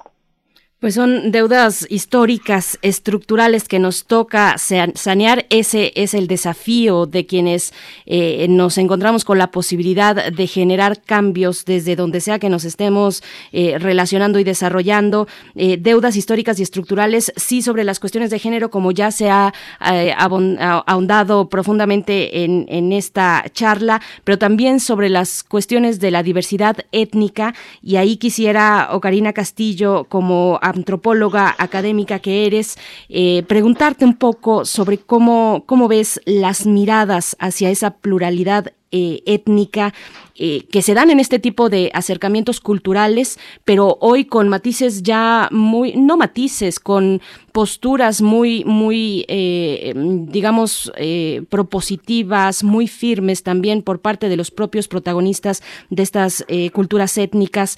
¿Cómo, ¿Cómo se ve? ¿Cómo se ven esas lecturas desde la cultura? Fíjate que aquí también creo que a mí me gustaría decir que en mi formación y mi formación de antropóloga, este, también nosotros eh, hemos eh, abrevado mucho en, autores, en fuentes y en investigaciones y en trabajos de autores mexicanos, porque efectivamente eh, en el momento en que yo estudié hace 40 años atrás, este, gran parte de la bibliografía tenía que ver con esos libros magistrales este, sobre los, indios de México, sobre todo lo que tenía que ver con la antropología y el indigenismo mexicano, que eso, eh, nuestra formación de antropólogos latinoamericanos le debe mucho a esos autores y a esos, y a esos textos. Y yo creo que una de las cosas que tanto en Desazón como como en Gertrudis, este, me gusta, eh, es, justamente eso que está planteado allí, ese tema, eh, eh, ya lo comentaba en relación con los purepecha, que, que me parece que mm, está hecho con mucho respeto y, de una manera muy clara. Y por supuesto, este, en, en, desazón también, a pesar de que estamos hablando de la misma región de Chihuahua, pero, pero hay eh, eh, los detalles y las especificidades, este, porque justamente yo creo que eh, si algo estamos aprendiendo todos en, estos últimos años es, el, es la maravilla de comprender, aprender y incorporar en nuestra manera de ver el mundo la palabra diversidad. Porque culturalmente hemos, hemos tenido otro tipo de, eh, este, los, paradigmas que han privado eh, en, el conocimiento justamente no han sido los, paradigmas más respetuosos de la diversidad y afortunadamente hemos aprendido eh, que la diversidad es una palabra que tanto en lo ecológico como en lo cultural es la base de la sustentabilidad. Es decir, hoy en día sabemos, eh, y eso, eso, eso es un, mensaje maravilloso, por ejemplo, de la milpa o del conuco venezolano, la diversidad, la diversidad llevado al campo de la producción, la diversidad llevado al campo mm, del cultivo, la diversidad llevado al campo de la complementariedad entre, entre los alimentos y todo eso tiene que ver con la diversidad cultural, la diversidad social, y eso es un, es un agregado que yo creo que es muy importante para nosotros eh, salir adelante en tantos rollos civilizatorios que tenemos hoy. O sea, esa es una de nuestras tareas pendientes y, está muy bien planteada en, estos, en, en estas narrativas que estamos comentando hoy. Por supuesto. Pues Ocarina Castillo, muchas gracias por, por todos estos elementos de tanta riqueza, de tantas reflexiones. Eh, gracias y, te saludamos hasta, hasta allá donde te encuentres. Profesora de la Universidad Central de Venezuela, investigadora y docente en el tema de antropología alimentaria, como, como ha quedado de manifiesto aquí en esta charla deliciosa contigo, Ocarina Castillo. Muchas gracias. Muchas gracias a ustedes y un gran saludo para Ernesto. Gracias, Karina. Igualmente un gusto. Gracias, Ernesto Medina, igualmente cineasta, director, fotógrafo, guionista, director del largometraje Gertrudis Bocanegra. Y bueno, queda ahí la invitación para que el próximo viernes... Es septiembre 2, es septiembre Es septiembre 2 y es jueves, perdón. Jueves 2 de septiembre, 4 de la tarde para la hora de México y Colombia, 5 de la tarde para Venezuela y Paraguay. Eh, esta invitación que se da a través de las, eh, del Facebook Live de la Embajada México en Venezuela y la Embajada México en Paraguay. Ahí están las coordenadas para poder disfrutar de este conversatorio en la conducción de Gabriela Olivo de Alba, narradora diplomática y performer. Así es que bueno, les estaremos eh, escuchando y muchas gracias por compartir esta mañana con nosotros. Ernesto Medina, gracias. Muchas gracias, estar contigo y con tu audiencia fue un placer. Igualmente para mí, para nosotros, Ocarina Castillo, hasta pronto. Bien, pues estamos ya a, poco a pocos minutos de dar por finalizada esta emisión de hoy, deseándoles, por supuesto, el mejor de los fines de semana. Sí quisiera, eh, así como lo hicimos al inicio, también para el cierre, una vez más, dar cuenta del comunicado para, pasando, por supuesto, a temas distintos y no tan distintos, pero dar lectura al comunicado que esta Casa de Estudios, la UNAM, emitió el día de ayer a través de la Dirección General de Comunicación social eh, con respecto a un tema que se ha eh, puesto en medio de la crítica, eh, las opiniones que se vertieron aquí en este espacio por parte del director con licencia del Instituto de Investigaciones Estéticas de la UNAM, Iván Ruiz, el pasado 30 de junio, y voy a leer íntegro el mensaje de la universidad antes de de despedirnos ya por la mañana, repito, hicimos eh, un acercamiento igualmente desde este espacio donde, repito, es el ánimo de diálogo respetuoso eh, que, privilegia la dignidad humana, lo que nos mueve de manera cotidiana es lo que hacemos y quienes nos escuchan lo saben perfectamente que ejercemos a diario este tipo de valores eh, universitarios aquí desde este espacio y sustentan nuestra labor. Así es que bueno, doy lectura íntegra al comunicado que emitió el día de ayer desde Ciudad Universitaria a las 5 de la 5:30 de la tarde, ayer 26 de agosto, donde se indica lo siguiente: el rector de la UNAM, Enrique Graue solicitó a la Junta de Gobierno de la universidad la remoción del doctor Iván Ruiz García como director del Instituto de Investigaciones Estéticas. En una carta dirigida al presidente en turno de la Junta de Gobierno, Javier García Diego Dantán, el rector se refiere a las lamentables declaraciones que Ruiz García hizo a Radio Universidad, de las que se tuvo conocimiento ayer 25 de agosto. Hasta ahí la lectura de este comunicado oficial de la UNAM y solamente una acotación eh, para aquellos que nos han estado preguntando mucho en redes sociales de acerca de esta emisión a la que estamos haciendo referencia del pasado 30 de junio. Es una cuestión técnica en realidad que el podcast a partir de alguna hora hacia la tarde noche de ayer pues haya dejado de estar en posibilidad de de reproducirse es una cuestión técnica, se saturó el sitio prácticamente, así es que estamos trabajando para que en lo inmediato ustedes puedan tener acceso a esa emisión del 30 de junio, así como a todas las demás. Las demás no se han visto afectadas, es específicamente esa por una saturación en el servicio. Agradecemos siempre, siempre desde este espacio su escucha, el diálogo que generamos cotidianamente aquí en primer movimiento y con esto nos vamos a despedir y tal vez con un poco, bueno, también me comentan que otros programas eh, de Radio UNAM también se vieron afectados por ese tráfico intenso que ha habido en las últimas horas en nuestro sitio de podcast. Así es que, bueno, esperemos que pronto se solucione una cuestión técnica ahí para eh, que no quede ningún tipo de, cuestión en el aire. Nosotros nos despedimos tal vez con música, no lo sé, ya, ya eh, vamos un poquito adelantados, pero sí, sí, nos vamos con Painted Black que está pidiendo desde la audiencia Abel Arevalo para festejar eh, a los Stones en su trayectoria larga y ahora con este episodio terrible pues finalmente la vida que llega a su fin de un grande Charlie Watts que falleció el martes de esta semana. Con esto nos despedimos. Gracias, yo soy Berenice Camacho. El próximo lunes nos encontramos aquí de vuelta. Gracias a todo el equipo. Quédense aquí en Radio UNAM. A continuación, la ciencia que somos. Esto fue Primer Movimiento, el mundo desde la universidad. Radio UNAM presentó Primer movimiento. El mundo desde la universidad. Con Berenice Camacho y Miguel Ángel Quemain en la conducción. Frida Saldívar y Violeta Berber, producción. Antonio Quijano y Patricia Zavala, noticias. Miriam Trejo y Rodrigo Mota, coordinadores de invitados. Tamara Quirós, redes sociales. Arturo González y Socorro Montes, operación técnica. Servicio social, Cecilia Esquivel y Roberto Rebollo. Locución, Tessa Uribe y Juan Stack. Quédate en sintonía con Radio UNAM.